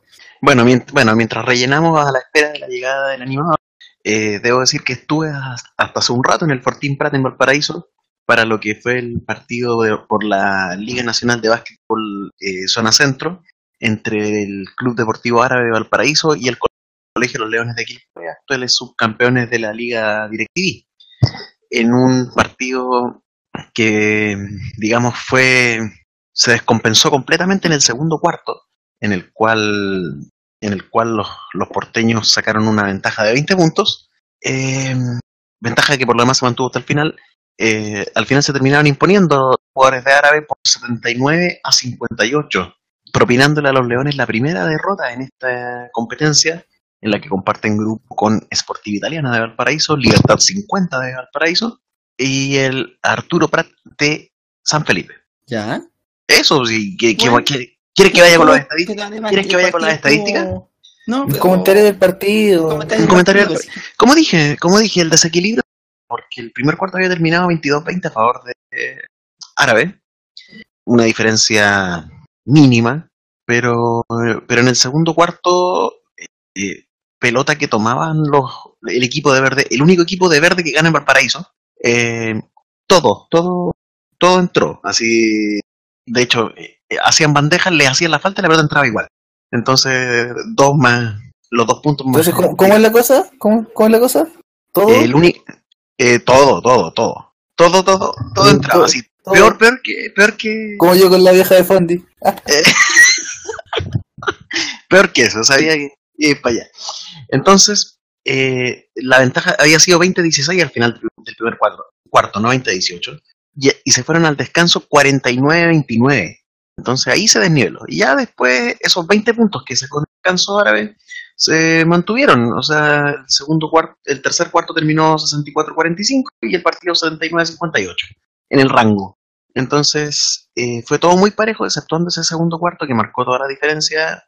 Y, y en algún momento comentaré lo que me dijo el entrenador de los Leones, que a este tipo por- de por dónde pasó la derrota. Y él, él nos decía que con la expulsión del capitán, que el, el capitán, de, el capitán de los Leones, eh, Felipe González, fue expulsado en la mitad del segundo cuarto eh, por, por faltas. Y digamos quedaron cuatro chicos de 17 años jugando, haciendo, el- haciendo digamos, la tarea fuerte. Y eso ante un club eh, de adultos como el de Árabe claramente les pasó la cuenta. Bueno, eso, eso en el Eso resumen el del básquet. básquetbol. En el resumen del básquetbol, al cual Fondi no está yendo, por lo cual yo voy a tener que tomar medidas drásticas. Bueno, verdad que ya no, verdad que renuncié a la coordinación, por lo tanto, le sugeriré a Rod que tome las medidas drásticas y someta a torturas, ya que estamos hablando del tema continuamente, a Fondi por su incumplimiento como acreditado del básquet. Tenemos también otros temas que estábamos en la pauta, como me- mientras tanto rápidamente hablar de, eh, quería Fondi hablar de los Juegos Mediterráneos del 2018 que se están realizando en este momento en Tarragona, España. Pero no está. Pero no está, pero lo vamos a mencionar simplemente que se encontraron en la inauguración el rey de España con el, con el, Con el pollo Tarragona. con el pueblo de Tarragona, con el gobernador de la Generalitat Catalana y fueron puras palabras frías, sonrisas incómodas. No, pero- Pero qué lindo momento, o sea, el, que el rey de España se encuentre con, con un representante justamente del... Oye, ¿y qué- ¿quiénes juegan Dale, lo- dale. lo- los Juegos Mediterráneos? Todos los países de Ecuador. la cuenca del Mediterráneo, todos los que rodean el Mediterráneo. No, no, yo creo que está mal eso porque deberían jugarlo todos los Mediterráneos. Cualquiera que pasara por medio del mundo debería jugarlo. Ecuador, weón, Venezuela, todos, weón, todo, En la- todo eso. la- en los- se refiere a los países ribereños del mar Mediterráneo. Ah, no sé nada, Entonces no sé debería, nada yo. entonces debería decir Juegos del Mar Mediterráneo. Del mar Mediterráneo, sí. Me, me- me sorprende decir Y esto, pero estoy de acuerdo con el estilo. Macedonia del Norte y Serbia. Oh, qué lindo, eso, eso, eso no es una, no es una rivalidad. ¿Viste? ¿Viste? No me puedo tomar en serio la weá. O sea, se hacen pollos Tarragona y participa un póster, weón. Y Oye, para- y quisiera tocar, quisiera tocar el tema del nuevo refuerzo de y si no me lo permiten, lo toco igual. Gracias. Eh, no, eh, Tócame. Tócame. no, no se ponga, no se, no se, no se ponga Tócame el tema, universidades. por favor. Bueno, entonces, como todos sabemos, eh, Unión La Calera tuvo una tremenda campaña en el- la primera parte del año, gracias- fundamentalmente gracias a el, el aporte de, A Gabriel Arias. de Gabriel Arias y de Brian, eh, iba a decir Brian Rodríguez, Brian Fernández. Brian Rodríguez. Claro, un, un polémico mediocampista argentino que vino y brilló con luces propias. Pero que como brilló, obviamente no tiene sentido que siga en Calera, un equipo de segundo orden en Chile, si es que no de tercero. Y, y así como Fondi se va, y se fue. Entonces, A México. y se fue a México, justamente. Entonces el, el delantero escogido por la dirigencia calerana Para alejarse de los vicios. Claro, para alejarse de los vicios, claro. De- de- o sea, de, de cagado no se fue a Colombia. para alejarse de los vicios. Eh, el delantero uruguayo Carlos Rodrigo Núñez sería su reemplazante. Ustedes se preguntarán quién es Carlos Rodrigo Núñez. Varios se lo preguntarán. El reemplazante de. Brian. Fernández. No, pero aparte de eso, el, Ah. el apodo de él dice bastante. Este delantero uruguayo es apodado como el discoteca por su afición a las salidas nocturnas. Ah, bueno. Bueno, de Este todas es- maneras, Este la selección mexicana. No, De todas maneras- encontrar mejor reemplazante. Sí, claro, o sea, el- lo que decía en- antes, del, antes de la grabación, o sea, Brian Fernández tuvo problemas, problemas con drogas, entonces se buscaron uno, uno, en, la, uno en la misma En la misma senda. Uno en decadencia, un bohemio. Oye, es que si les resulta, es Sí, una, po. son jugadas maestras. O sea, le pasó con Brian Fernández. Era un jugador que nadie Pero- quería porque tenía problemas. Pero, pero mira, Y respondió. si les resulta tampoco, por ejemplo, hicieron gran negocio con, con Brian Fernández, porque Brian Fernández llegó, jugó la raja un semestre, un semestre, Sí. y no ganaron nada por él. No, O sea, le él, ganaron era, él era de Racing. el, el era de resto del Racing. préstamo. Le tuvieron que Sí, pagar el- lo que queda del préstamo. Le pagaron ¿Es verdad que los, equipos argentinos son tan buenos para pagar? No, pues los mexicanos pagaron. ¿Mexicanos pagaron el resto del préstamo? Sí, por supuesto. ¿Y los argentinos le mandaron la plata? Ah, no sé yo. Bueno, eh, de hecho los dueños de Calera son argentinos, por lo tanto yo no apostaría a que lo hicieron eso. O sea, Ah, no sé. No sé. son tan... Por eso yo diría, el negocio fue bueno. Si les resulta con jugadores baratos y jugadores que tienen problemas, pero son baratos y que si responden, son una ganancia enorme. Sea, Calera terminó tercero. También, antes estábamos hablando de que podía llegar G. Simeone. G. Simeone. Llegó, llegó G. Simeone. De hecho, Simeone. de hecho eh, Diego Pablo Simeone estuvo el miércoles en Quillota, en el partido de Unión La Calera, para ver a G. Simeone. Sacó una foto con cementos transex. Bueno, no, no, o sea, se veía hermoso el cartel Transex donde estaba el Cholo Simeone.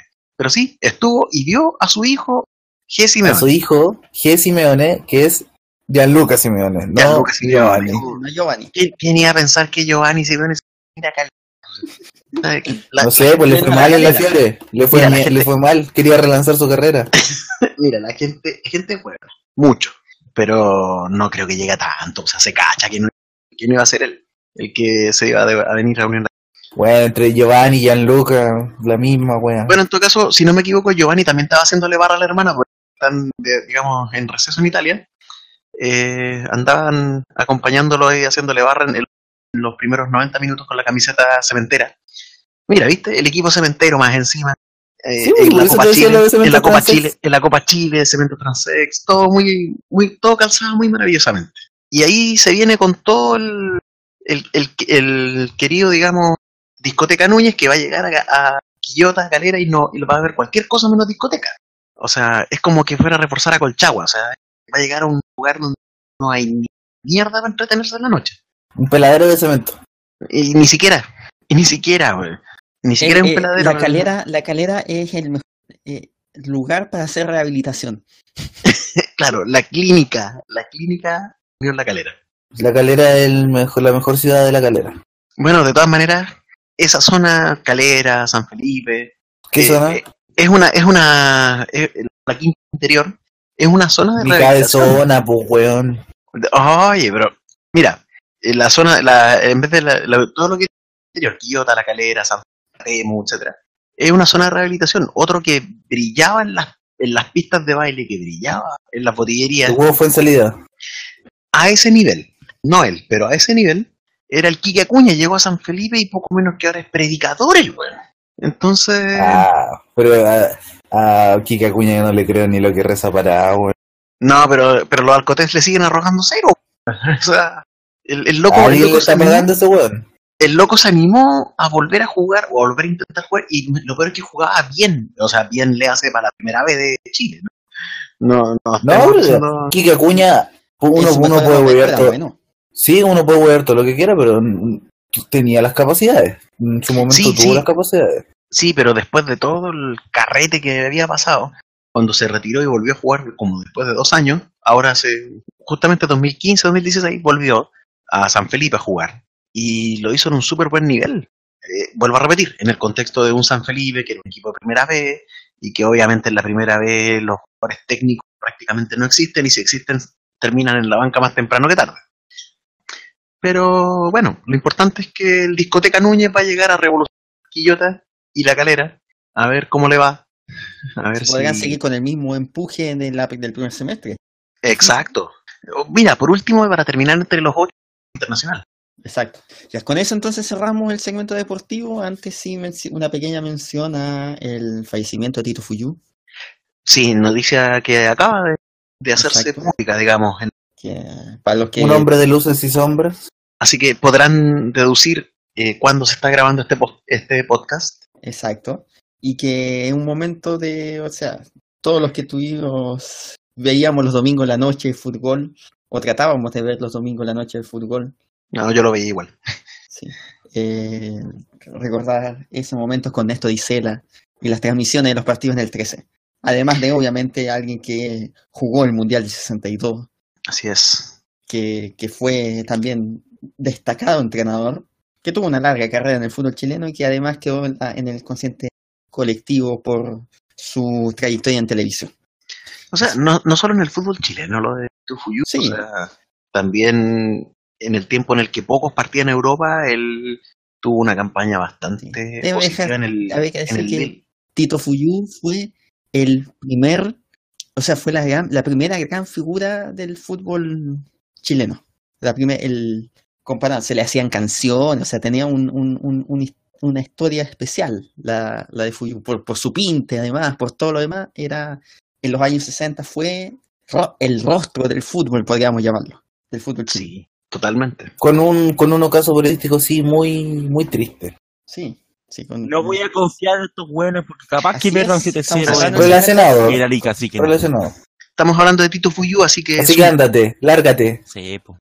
No, es Deberían- que está- deberían estábamos esperando para retomar Copa de la Chile. Estábamos esperando tu llegada a Copa Chile para hablar de, de, la, de la máquina naranja que hoy De la naranja una- mecánica. que tuvo Exacto, por primera vez. Que tuvo una brillante exhibición el día de hoy y que apabulló a todas luces a un San Marcos Todos riéndose de mi, de mi equipo.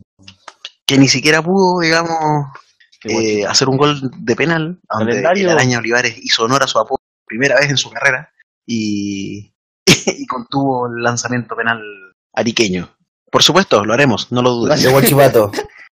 Ya. Con eso, con eso cerramos el segmento deportivo y nos vamos al segmento mundialero.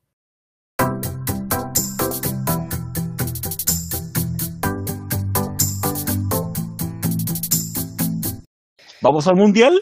No, No, No, nos fuimos. Bueno, porque fuimos, exactamente. es bueno saberlo. Esa es nuestra intro para el mundial. Recordar de que Chile no fue al mundial. no, pero a Y Qatar parece vamos que a, otros países tampoco fueron. Vamos a ir a Qatar de la mano del profe Rueda. A Qatar Pichula. El Bueno, algunos, algunos como el. Esti van a hacer eso. No lo niego. Todo porque el que no habla no está en este momento. Sí está. Ah, Solo que no ha hablado. Está Qué terrible. lenguaje de señas, no olvidar. Podcast inclusivo. el único podcast inclusivo. El único podcast con lenguaje de señas. Exacto. Eh, hablemos entonces del mundial, po. Hablemos de el técnico que pasó de rehén a ser víctima de golpe de estado. Eh, Hablemos de De Peckerman. de Peckerman. No, hablemos de Jorge Luis Sampaoli Moya, Pelado como moco. El según- casitense. TIC, el plantel lo dejó sin poder de decisión antes del último partido de la fase de grupos. Un partido que jamás se ha visto en los mundiales, jamás. No, nunca. Inédito. Nunca antes visto. O sea, básicamente, básicamente los futbolistas se reunieron, según dice TIC, y decidieron que ellos iban a hacer la formación. Ya el O sea, nada no nuevo. ninguna decisión. Nada nuevo. Esto ha pasado millones de veces en, el- en ese camarín. Exacto, eh, pero estamos Ahí en hablando ese de- camarín del, ruso. del último partido de fase de grupos de un mundial. Bueno, pero no gana mismo. queda eliminado. es lo mismo. Sí, mira, de una u otra manera, eh, hoy, hoy lo reflexionaba preparándome para el podcast. Inserten, por favor, la cantidad de, de signos de pregunta que quieran. Eh, y San Paoli, si ustedes se fijan, eh, huye de Chile, o de la selección chilena en rigor, El cuando el, rehén. cama- cuando el camarín se le empieza a arrancar de las manos, cuando ya empiezan a mandarse solos los, comillas, referentes, y empiezan a hacer la- eh, literalmente la hueá que quieran. Entonces, yo creo que ahí el señor San Paoli Moya cometió un error grotesco de dejar el Sevilla y de irse a la selección argentina. Porque si en un camarín en el que hay con hueá dos cabrones, como el chileno, la cuestión se le arrancó de las manos, ir a meterse en un camarín en el que todos tienen voz, en el que todos, eh, en el que, como diría el buen Esti, compiten por ver quién tiene la pichula más grande. eh, o sea, claramente ahí no tenía para dónde él llegar a imponerse, que él no cuestión. Como lo dijo en Niembra, y ahora sí dije Niembro, Eh, Messi es el ¿Qué miembro? Messi manda. ¿Qué miembro? Niembro con N. Don Niembra. Eh, Messi es el que manda y el que dirige la selección. El otro está de monigote, un monigote pelado, come mocos, como dijo también el este. Y que no, no tiene poder de decisión. Hoy está Eso. empezando a asumir su posición de este. Por supuesto, sé que hay que empoderarse. Ya yo lo voy a empezar a censurar ya que soy CIDE. Gracias. El... Pero Eh, hablamos también de un técnico, o sea, un técnico que su forma de, de trabajar, su forma de hacer, es básicamente hacer que no actúen de manera cabrona. Entonces, cuando empiezan a hacer eso, toda su filosofía futbolística se va al tarro a la basura. Y por Sí, ahí, Argentina, la selección argentina hoy en día no, no es un equipo, no es un equipo. y el gran problema es que a, a, a- San Paoli, además de la plata, en este caso yo que estoy seguro que esta parte era parte del sueño, de la carrera de él dirigir la selección argentina. Y por eso tomó Y se le volvió mala pesadilla. decisión como esa. O sea, pensó- te to- la selección con el Sevilla, dirigiendo el O Sevilla. sea, es que también esto puede ser una, un- una debacle completa porque ahora ¿quién le va a creer a San Paolo si ya ni él mismo se cree? Yo no estoy hablando porque nunca iba a convencer a la selección argentina de, de su filosofía de juego, pero eh, el, ahora ¿quién? ¿Quién fuera de, de cualquier equipo le va a creer, le va a comprar su cuento de, de su fútbol y toda la, todo esto? ¿Quién? Nadie. Ener- no, nadie. Energulla, Energulla lo esperan con los brazos abiertos, te lo puedo asegurar. Bueno, ellos sí. Ah, pero que ese weón no quiere volver a Chile jamás. Pero solamente, Esa- solamente en el Bulla, no, no, digamos, Yo para creo dirigir que va a el Nacional. encontrar, si va a encontrar en alguna parte, porque también, a pesar de, de, de todo, no sé si se le va a culpar completamente. En Argentina se le va a culpar, pero no sé Claro. si en general se le va a culpar a San Poli exclusiva y únicamente de un fracaso que podría todavía no suceder. O sea, pero mira, pues, mira, ¿cómo se vería eso desde Europa? Tenía el- un equipo lleno de estrellas y no lo supo manejar. Martino se tuvo que ir a jugar a, a. Estados Unidos. Bueno, Sí, dirigir, jugar, dirigir sí, igual podría jugar en a Estados Unidos. Igual podría jugar y sería mejor que todo. Pero, pero La liga favorita de fracasó primero en el Barcelona y después se fue para allá. Sí, pero todos saben por qué llegó a Barcelona. Sí, pero tiene, pero pues, o sea, a- a- Porque ese, ese, sí va a tener ese es el segundo equipo que dirige el, el entrenador de, de Argentina. O sea, un Sevilla, tal vez, tal vez un Udinese, un equipo, un equipo que no es de primer nivel europeo podría todavía dirigirlo San Paoli, perfectamente. Pero le va a costar sacarse este fracaso y, y le va a costar en general a, a todos, a todos lo que está pasando en Argentina. Pero, sigo diciendo, todavía no ha fracasado Argentina. Eso, Se eso, ha o sea, salido de peores. yo, yo pregunto, Yo, ¿qué, no, qué pasa? ¿Qué pasa? Disculpa, Fondi. ¿Qué pasa nomás. si Argentina le gana a Nigeria y después en octavos le gana a Francia? Que es el casi seguro rival que va a tener. Pasan a cuartos eso. Aparte de pasar a cuartos, sos pelotudo de mierda. Eh, o sea, automáticamente las críticas van a desaparecer y van a ganarse porque van a salir campeones. No, no, ya tiene toda la pre- prensa argentina en contra. Eso ya es irreversible. Tienen que ganar la Copa del Mundo para que esa weá. No, pero, pero si gana la. Copa del Mundo van a decir que lo ganó Messi. Sí, Sí. está claro. Messi, tráeme la Y ese- copa. Y ese es el O problema sea, el, crédito de San Paoli eh, está, está en menos mil hoy día con la prensa ¿Dónde está el audio de Messi tráeme la copa, Fondi? No lo he escuchado, pero me han contado que es muy bueno. Tienes que verlo, es muy bueno. Lo voy a ver. Tienes que ver ese audio. Exacto. no escucharlo, verlo. Yo, yo de la Argentina me da, me da risa porque, el, como dije en Twitter, el troleo es ahora. Porque todos sabemos lo que va a pasar. Todos sabemos que Argentina va a ganarle a Nigeria, va a clasificar. Quizás le gane a Francia, yo creo que sí. Pero No, yo creo que no. yo sé que todos sabemos que el troleo hay que aprovecharlo ahora, porque Argentina luego de esto se va a volver una tromba, Messi va a hacerle 4 a Nigeria, acuérdense nomás. Va a ser el mejor No. jugador del mundo de nuevo y esto es como igual que la eliminatoria. Yo, oye, a todo esto yo tengo una teoría, eh, es mi momento de la conspiración de la semana. Sí. ¿What? ¿Qué pasó? Nigeria no existe. Nigeria es un país que inventaron los argentinos con puros negros, futbolistas negros, para, para tener un cupo seguro en, en octavos de final en los mundiales. Para partir Por los eso con siempre- tres. Por eso siempre les toca Nigeria. Entonces, y pues también le hace la pega, pues, porque los negros no son, no son malos, solo se hacen los malos contra Argentina, pero no, son, personas. malos. Por eso, por eso le ganaron a, a Islandia. Islandia, weón. Del Por norte. eso. Sí. Islandia fue un país inventado por Netflix, no olvidar. Sí, para justificar eh, una serie de vikingos. El- de la semana. ya, ya. Pasemos, dejemos a Argentina atrás. Dejemos hablemos- tranquilos estos hueones. Hablemos de la recuperación milagrosa que tuvo Alemania el día de hoy. De estar eliminado. Esperable. Dieron, dieron vuelta al partido contra México. Tony Cross, Milagroso. Tony Cross, la mejor, el mejor jugador de este mundial, lo digo desde ya.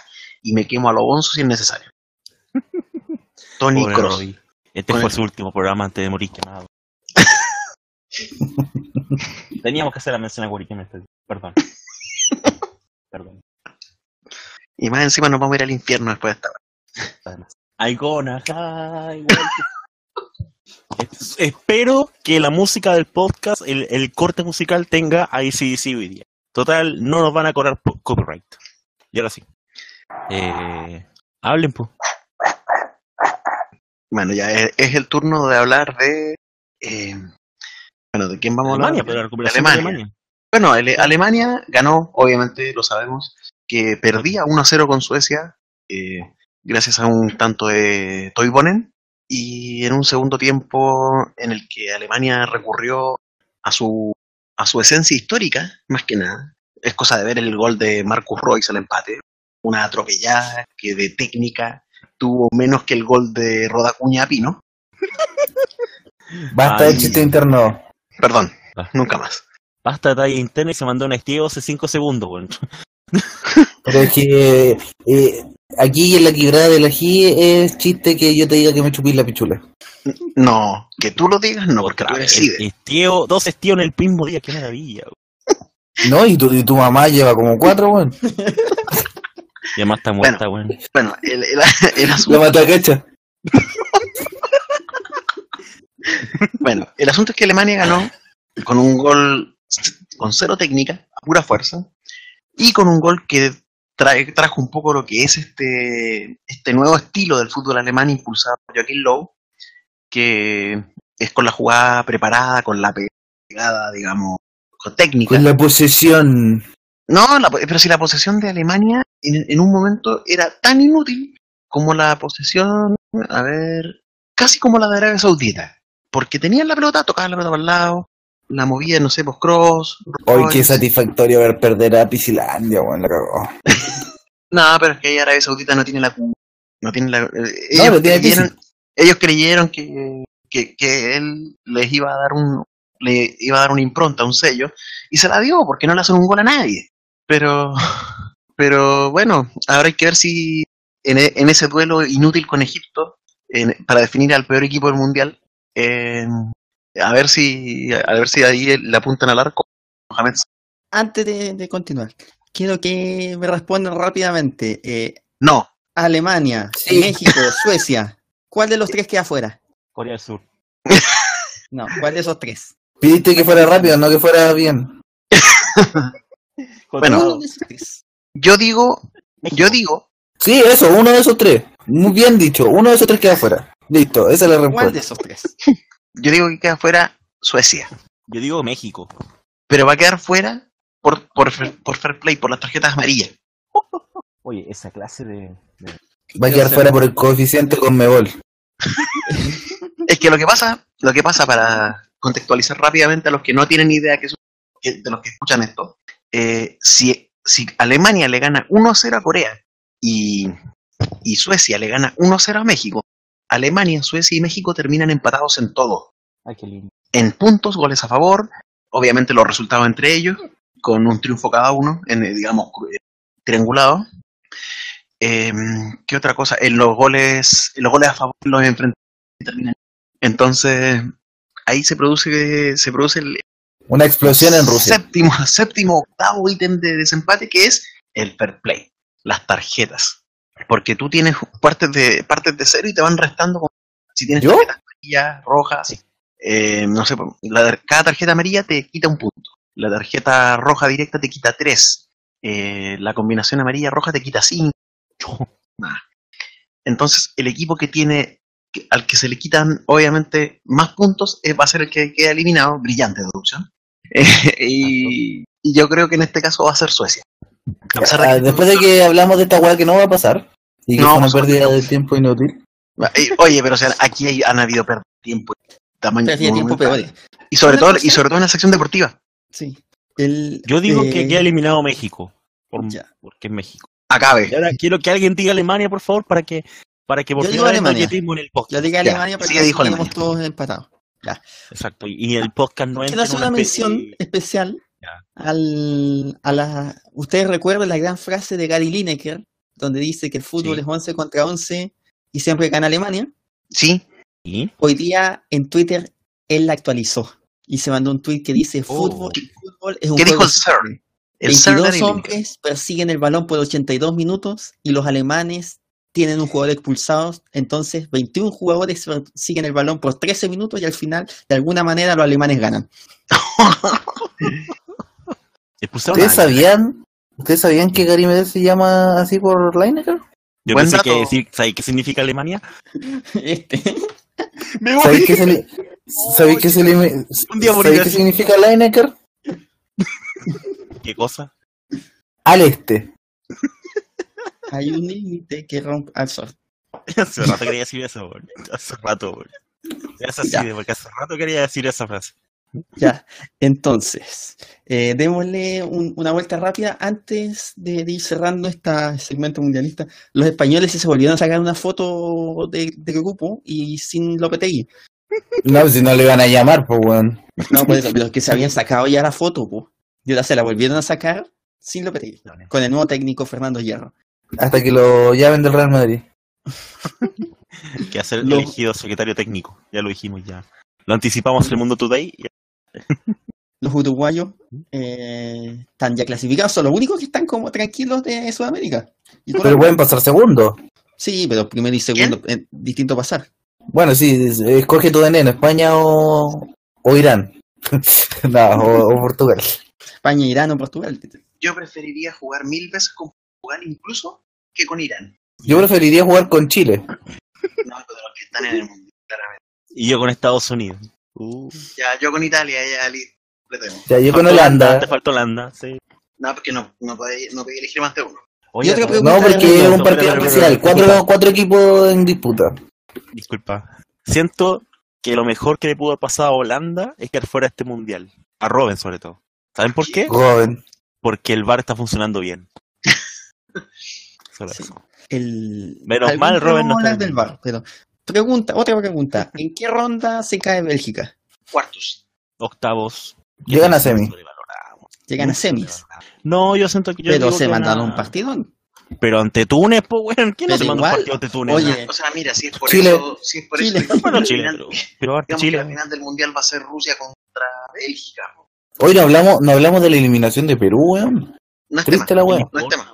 Oye, Jefferson Farfán está con, con tus- o sea, con conmoción cerebral Con la selección de Perú. y con conmoción cerebral. ¿Quién no lo quería Daño cerebral, daño cerebral permanente. Y, lo, y, y sobre lo mismo, eh, la, la- la selección dice, lo- la, la Federación Peruana dice que no tiene plan B, así que Gareca sigue siendo el técnico. Hasta Bueno, que, que no hasta que fracaso, San. No, Hasta que no, San. Pauli. a pesar de No, esto, pues. no un fracaso, al menos fueron al mundial. Claro. ¿Y Chile? Para mí No, no. que esperaban, weón. Para mí Ganar no. todos los partidos, ni cagando. Pues estaba claro que un grupo. golear a Francia. O sea, con Cue, yo creo que con Cue esperan ganar la Australia. No, yo creo O sea, que hacerle un gol a Australia. Eso Tenían esperanzas, tenían esperanza y con Pablo Guerrero tenían más esperanza y obviamente Sí, yo Pablo creo Guerrero que no sí, le ha hecho un gol ni en arcoíris.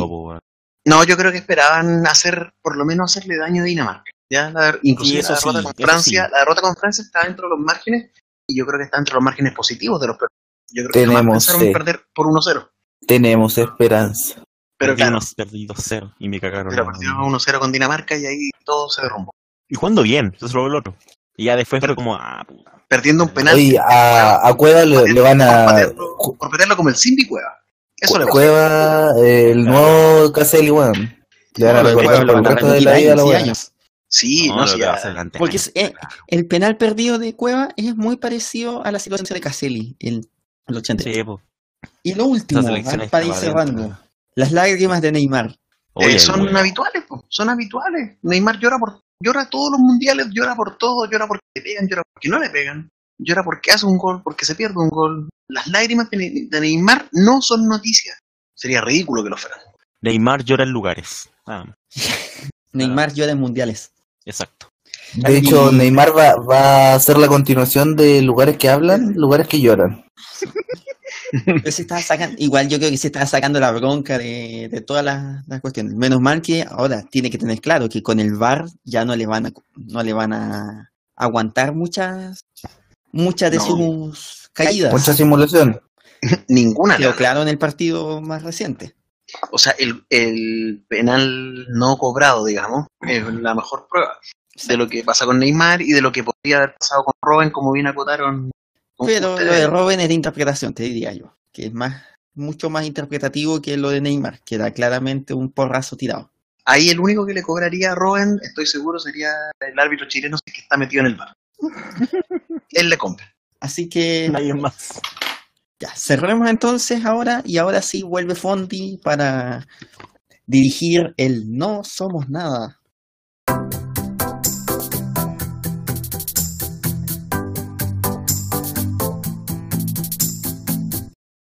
La mejor sección del programa. Para esta weá madrugamos, y no es chiste. Side, hoy mereces que todos te digamos que no somos nada. Es que de verdad es que no somos nada. Esta, la noticia que tengo es de Colombia, Uy, ¿ya? Y es ligada tangencialmente al segmento anterior del Mundial, porque cuenta que Ya. al menos 14 camisetas no originales de la selección Colombia fueron incautadas por agentes antinarcóticos en el aeropuerto El Dorado de Bogotá. Según las autoridades, las camisetas estaban impregnadas con cocaína líquida y salieron desde Barranquilla con rumbo a Holanda. Qué raro, qué raro. Aprovechando la pasión de los hinchas por nuestra selección, decidieron impregnar las prendas de vestir con clorhidrato de cocaína a través de un proceso químico en donde el alcaloide se disuelve y se esparce por la tela como si fuese enjuagado. Después de este proceso revertido con la ayuda de un experto químico para extraer la droga sin perder un solo gramo, informó la policía. Las autoridades agregaron que 14 camisetas similares a las usadas para la selección Colombia en el Mundial de Rusia estaban empacadas junto a unas ruanas o ponchos típicos de la región. Un uniformado apasionado por el fútbol revisó la prenda y a simple vista no descubrió objetos contaminantes, pero luego, luego realizó la prueba química y encontró el ilícito. Con ayuda de una prueba Narcotex, el uniformado revisó la tela y descubrió que las prendas estaban impregnadas con más de 5 kilos de cocaína. De verdad que no somos nada y esto era un chiste que se contaba solo. Ay, Dios. Y uno wea a Colombia por la droga por algo.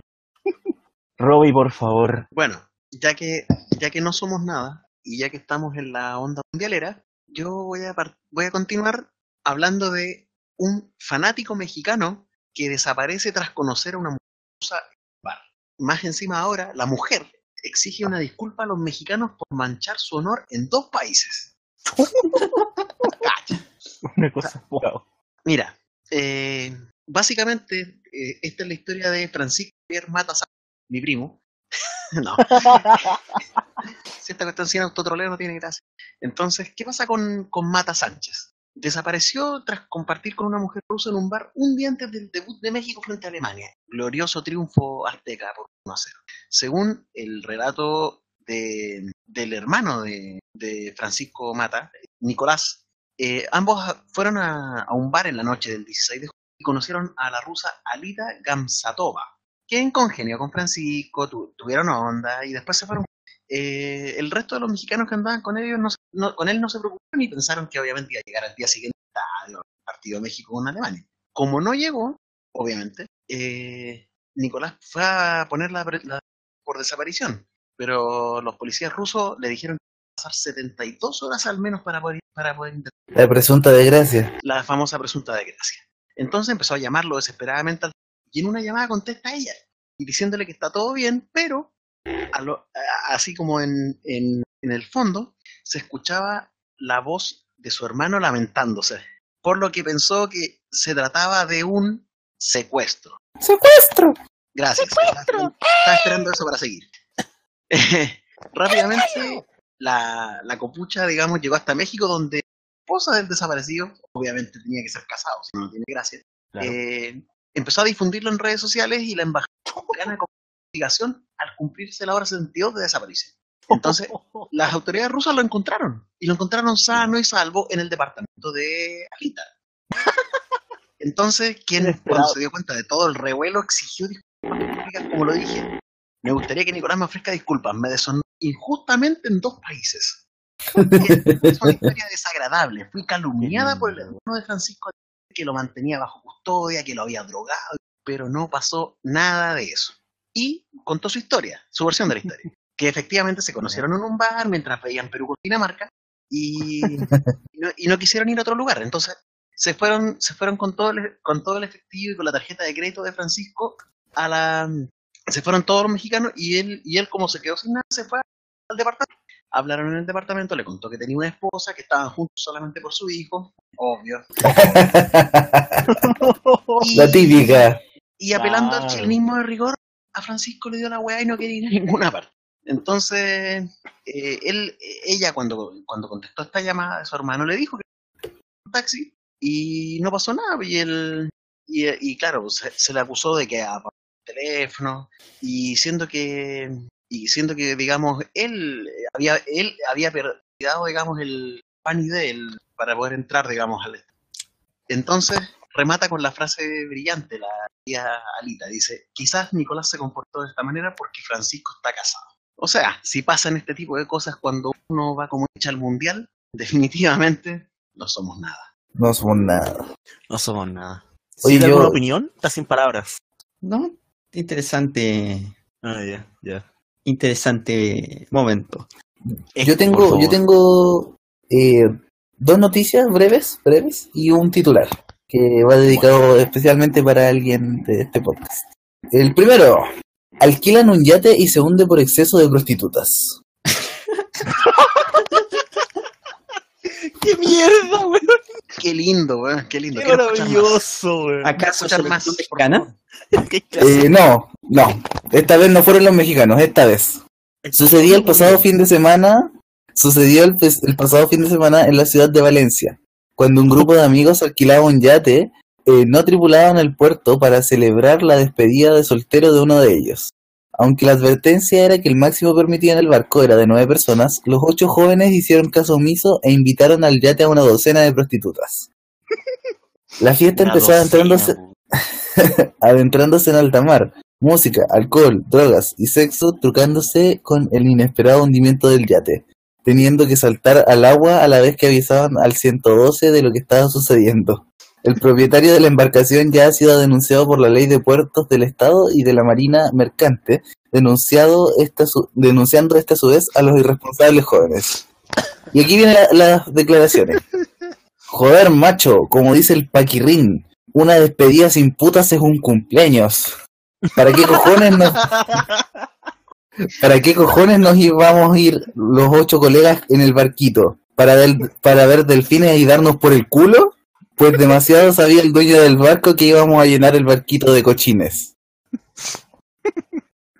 Acá sí viene la segunda. Ya. A todo esto, este, disculpa. Me acuerdo, ¿Mm? hay una noticia en Valencia, también ocurrió en Valencia. Esto, le- esto es parte de uno somos nada antiguo. En que una persona robó un velero, también de, de Valencia. Y cuando este Cosas de puerto. Exacto. Y cuando este estaba encallando, no hizo nada mejor que llamar a la policía. claro, sí. Ya, segunda noticia. A urgencia tras confundir su primer orgasmo con un infarto. Bravo. Bravo.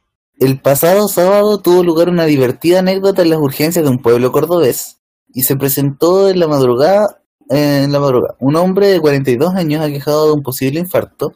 Tras, tras explicar detenidamente los hechos, se dieron cuenta de que había sido un orgasmo. Según parece, el hombre, todavía virgen, conoció a una mujer en la fiesta de cumpleaños de uno de sus mejores amigos y tras horas charlando y disfrutando consiguió quedarse con ella solas. Muy nervioso no sabía ni qué hacer, pero tras varios minutos de indecisión consiguieron mantener relaciones. Lo curioso sucedió en el momento del orgasmo. El hombre se asustó y ante los espasmos se fue directo al hospital pensando que estaba sufriendo un ataque al corazón. Lo imagino. Llegó muy alterado y sudoroso, balbuceaba, pero cuando conseguimos entender su historia tuvimos que contener la risa. Le explicamos que lo que le había sentido era un orgasmo y que y ha prometido que será el último de su vida, no quiere más susto. Comenta el profesional que lo atendió. Y ahora el titular dedi- dedicado para Eh, puta que Rob Zambar los políticos. Oye, Eh, Municipalidad de Valparaíso modificará ordenanza para aumentar las multas a quienes orinen en la calle. Valparaíso va a ser Dubai en un año más. ¿Con las multas o con no haciéndolo? Las dos cosas. No somos nada. Ay, Dios mío. Mi noticia, del No Somos Nada, ocurrió, son dos. Una ocurrió en Paraguay y la otra ocurrió en México. Por razones de antigüedad voy a decir la mexicana primero, porque esto ocurrió en mayo. De hecho, la quería postergar, o sea, la estaba, quería decirla en todo tiempo, pero la tuve que postergar. Pero bueno, acuérdense, como ya dijimos en, en, eh, en el calendario electoral, secuestro, que se verán las elecciones en México. Las elecciones mexicanas eh, son generales, de presidente, parlamento, todos. Hay un tipo llamado Tecutli Gómez Villalobos, candidato del partido MC, Movimiento Ciudadano, a la alcaldía de Lagos de Moreno, en Jalisco, el cual fue invitado a repetir sus clases de civismo y geografía. ¿Por qué se preguntarán todos? Según se conoció a través del ¿Por qué? el, el- ¿Por qué? El Universal, Tecutli Gómez acudió a una estación de radio local y en medio de una entrevista se le preguntó sobre las propuestas que tiene a favor de la comunidad de la diversidad sexual, más conocida como la LGTB. Preguntaron su propuesta sobre la, sobre la comunidad LGTB. ¿Qué fue lo que respondió? Aseguró que de ganar tendrán nuevos módulos de maquinaria y se rehabilitarán caminos. Ante esta situación y cuando la conductora del programa Señal Informativa notó la confusión del candidato, se lo hizo ver inmediatamente. Apenado, como es Villalobos, rectificó diciendo que no entendió bien la pregunta y que se garantizarán los derechos de las minorías. Aunque esta es no, es la- no es la primera vez que un candidato confunda el colectivo LGTB con otra cosa. Juan Collado, candidato a gobernador de Salta en Argentina, se le preguntó qué opinaba sobre el colectivo de lesbianas, gays, transexuales y transexuales de Salta. No solo los estudiantes se transportan en servicio público. ¿Qué propuestas tiene para el colectivo LGTB? Le preguntaron de nuevo. Ah, no, fue la misma pregunta. Como nadie interrumpió para corregirlo, Collado pidió su opinión sobre el colectivo lesbiana, gay, bisexual y travesti. Estoy recibiendo muchos comentarios de otros ciudadanos salteños, además de los estudiantes, que están teniendo inconvenientes para viajar en el horario pico. Idiota. Esto fue en México, se viene la elección. Pero esto ocurrió en Paraguay esta semana y es noticia. Esta es una historia. Pero yo creo que la mitad, bien allá. El viernes pasado, un hombre fue hallado totalmente calcinado, esto es triste, calcinado en un camino vecinal de la colonia Santa Clara, ubicada a 50 kilómetros de Amambay, Paraguay. No poseía ningún documento de identidad. Al día siguiente, familiares de Juan Ramón Alfonso, de 20 años, acudieron hasta la morgue para verificar si el cuerpo pertenecía al mismo, quien llevaba tres días desaparecido e incomunicado. Sus familiares confirmaron que el cuerpo pertenecía por un anillo que poseía el joven y que su hermana le había regalado, además de ropa y zapatos. Ante ello, el médico forense del Ministerio Público expidió el certificado de defunción, ya que el nombre Juan Ramón Alfonso, y el cuerpo fue llevado para ser velado en su casa, ubicada en la fracción Santa Ana del barrio obrero de esta ciudad. Grande fue la sorpresa de toda la familia cuando, en medio del velorio que se desarrollaba al día siguiente, Juan Ramón llegó caminando para confirmar que estaba vivo. No estaba muerto, andaba de parranda. Exacto. El joven comentó que estaba trabajando en una estancia de en Brasil. No pudo regresar a que sufrió problemas de salud. En síntesis, estaban velando el cuerpo equivocado. La funeraria retiró el cajón, que será devuelto al Ministerio Público. Hasta el momento no se ha determinado la identidad del fallecido, quien tendría unos 20 o 30 años y presenta un corte profundo en el cuchillo y su cuerpo fue quemado antes de ser abandonado al costado de la calle. No somos nada. Eh, Paraguay es como, en cuanto a noticias freak, es como el Rusia de Sudamérica, weón. Ay, Y cerramos con la noticia argentina. Esto, adivinen, Argentina. Sucedió en Argentina. Apuesto. Sucedió en Argentina, apuesto. ¿Quién, quién paga más?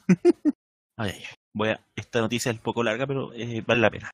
Una mañana federal convulsionada se dio en la ciudad de San Ramón de la Nueva Orán, cuando los principales referentes de las instituciones públicas más representativas asistieron a la asunción del nuevo jefe Escuadrón 20 Orán, comandante Rodolfo Arevalo.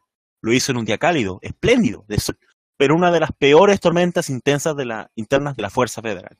La razón estaba fundada en el faltante de droga de los depósitos del Escuadrón 20 y otras dependencias, aunque este dato no fue confirmado. Una alta fuente judicial le dijo ayer al, diario que se investigan dos cuerdas separadas de un mismo delito.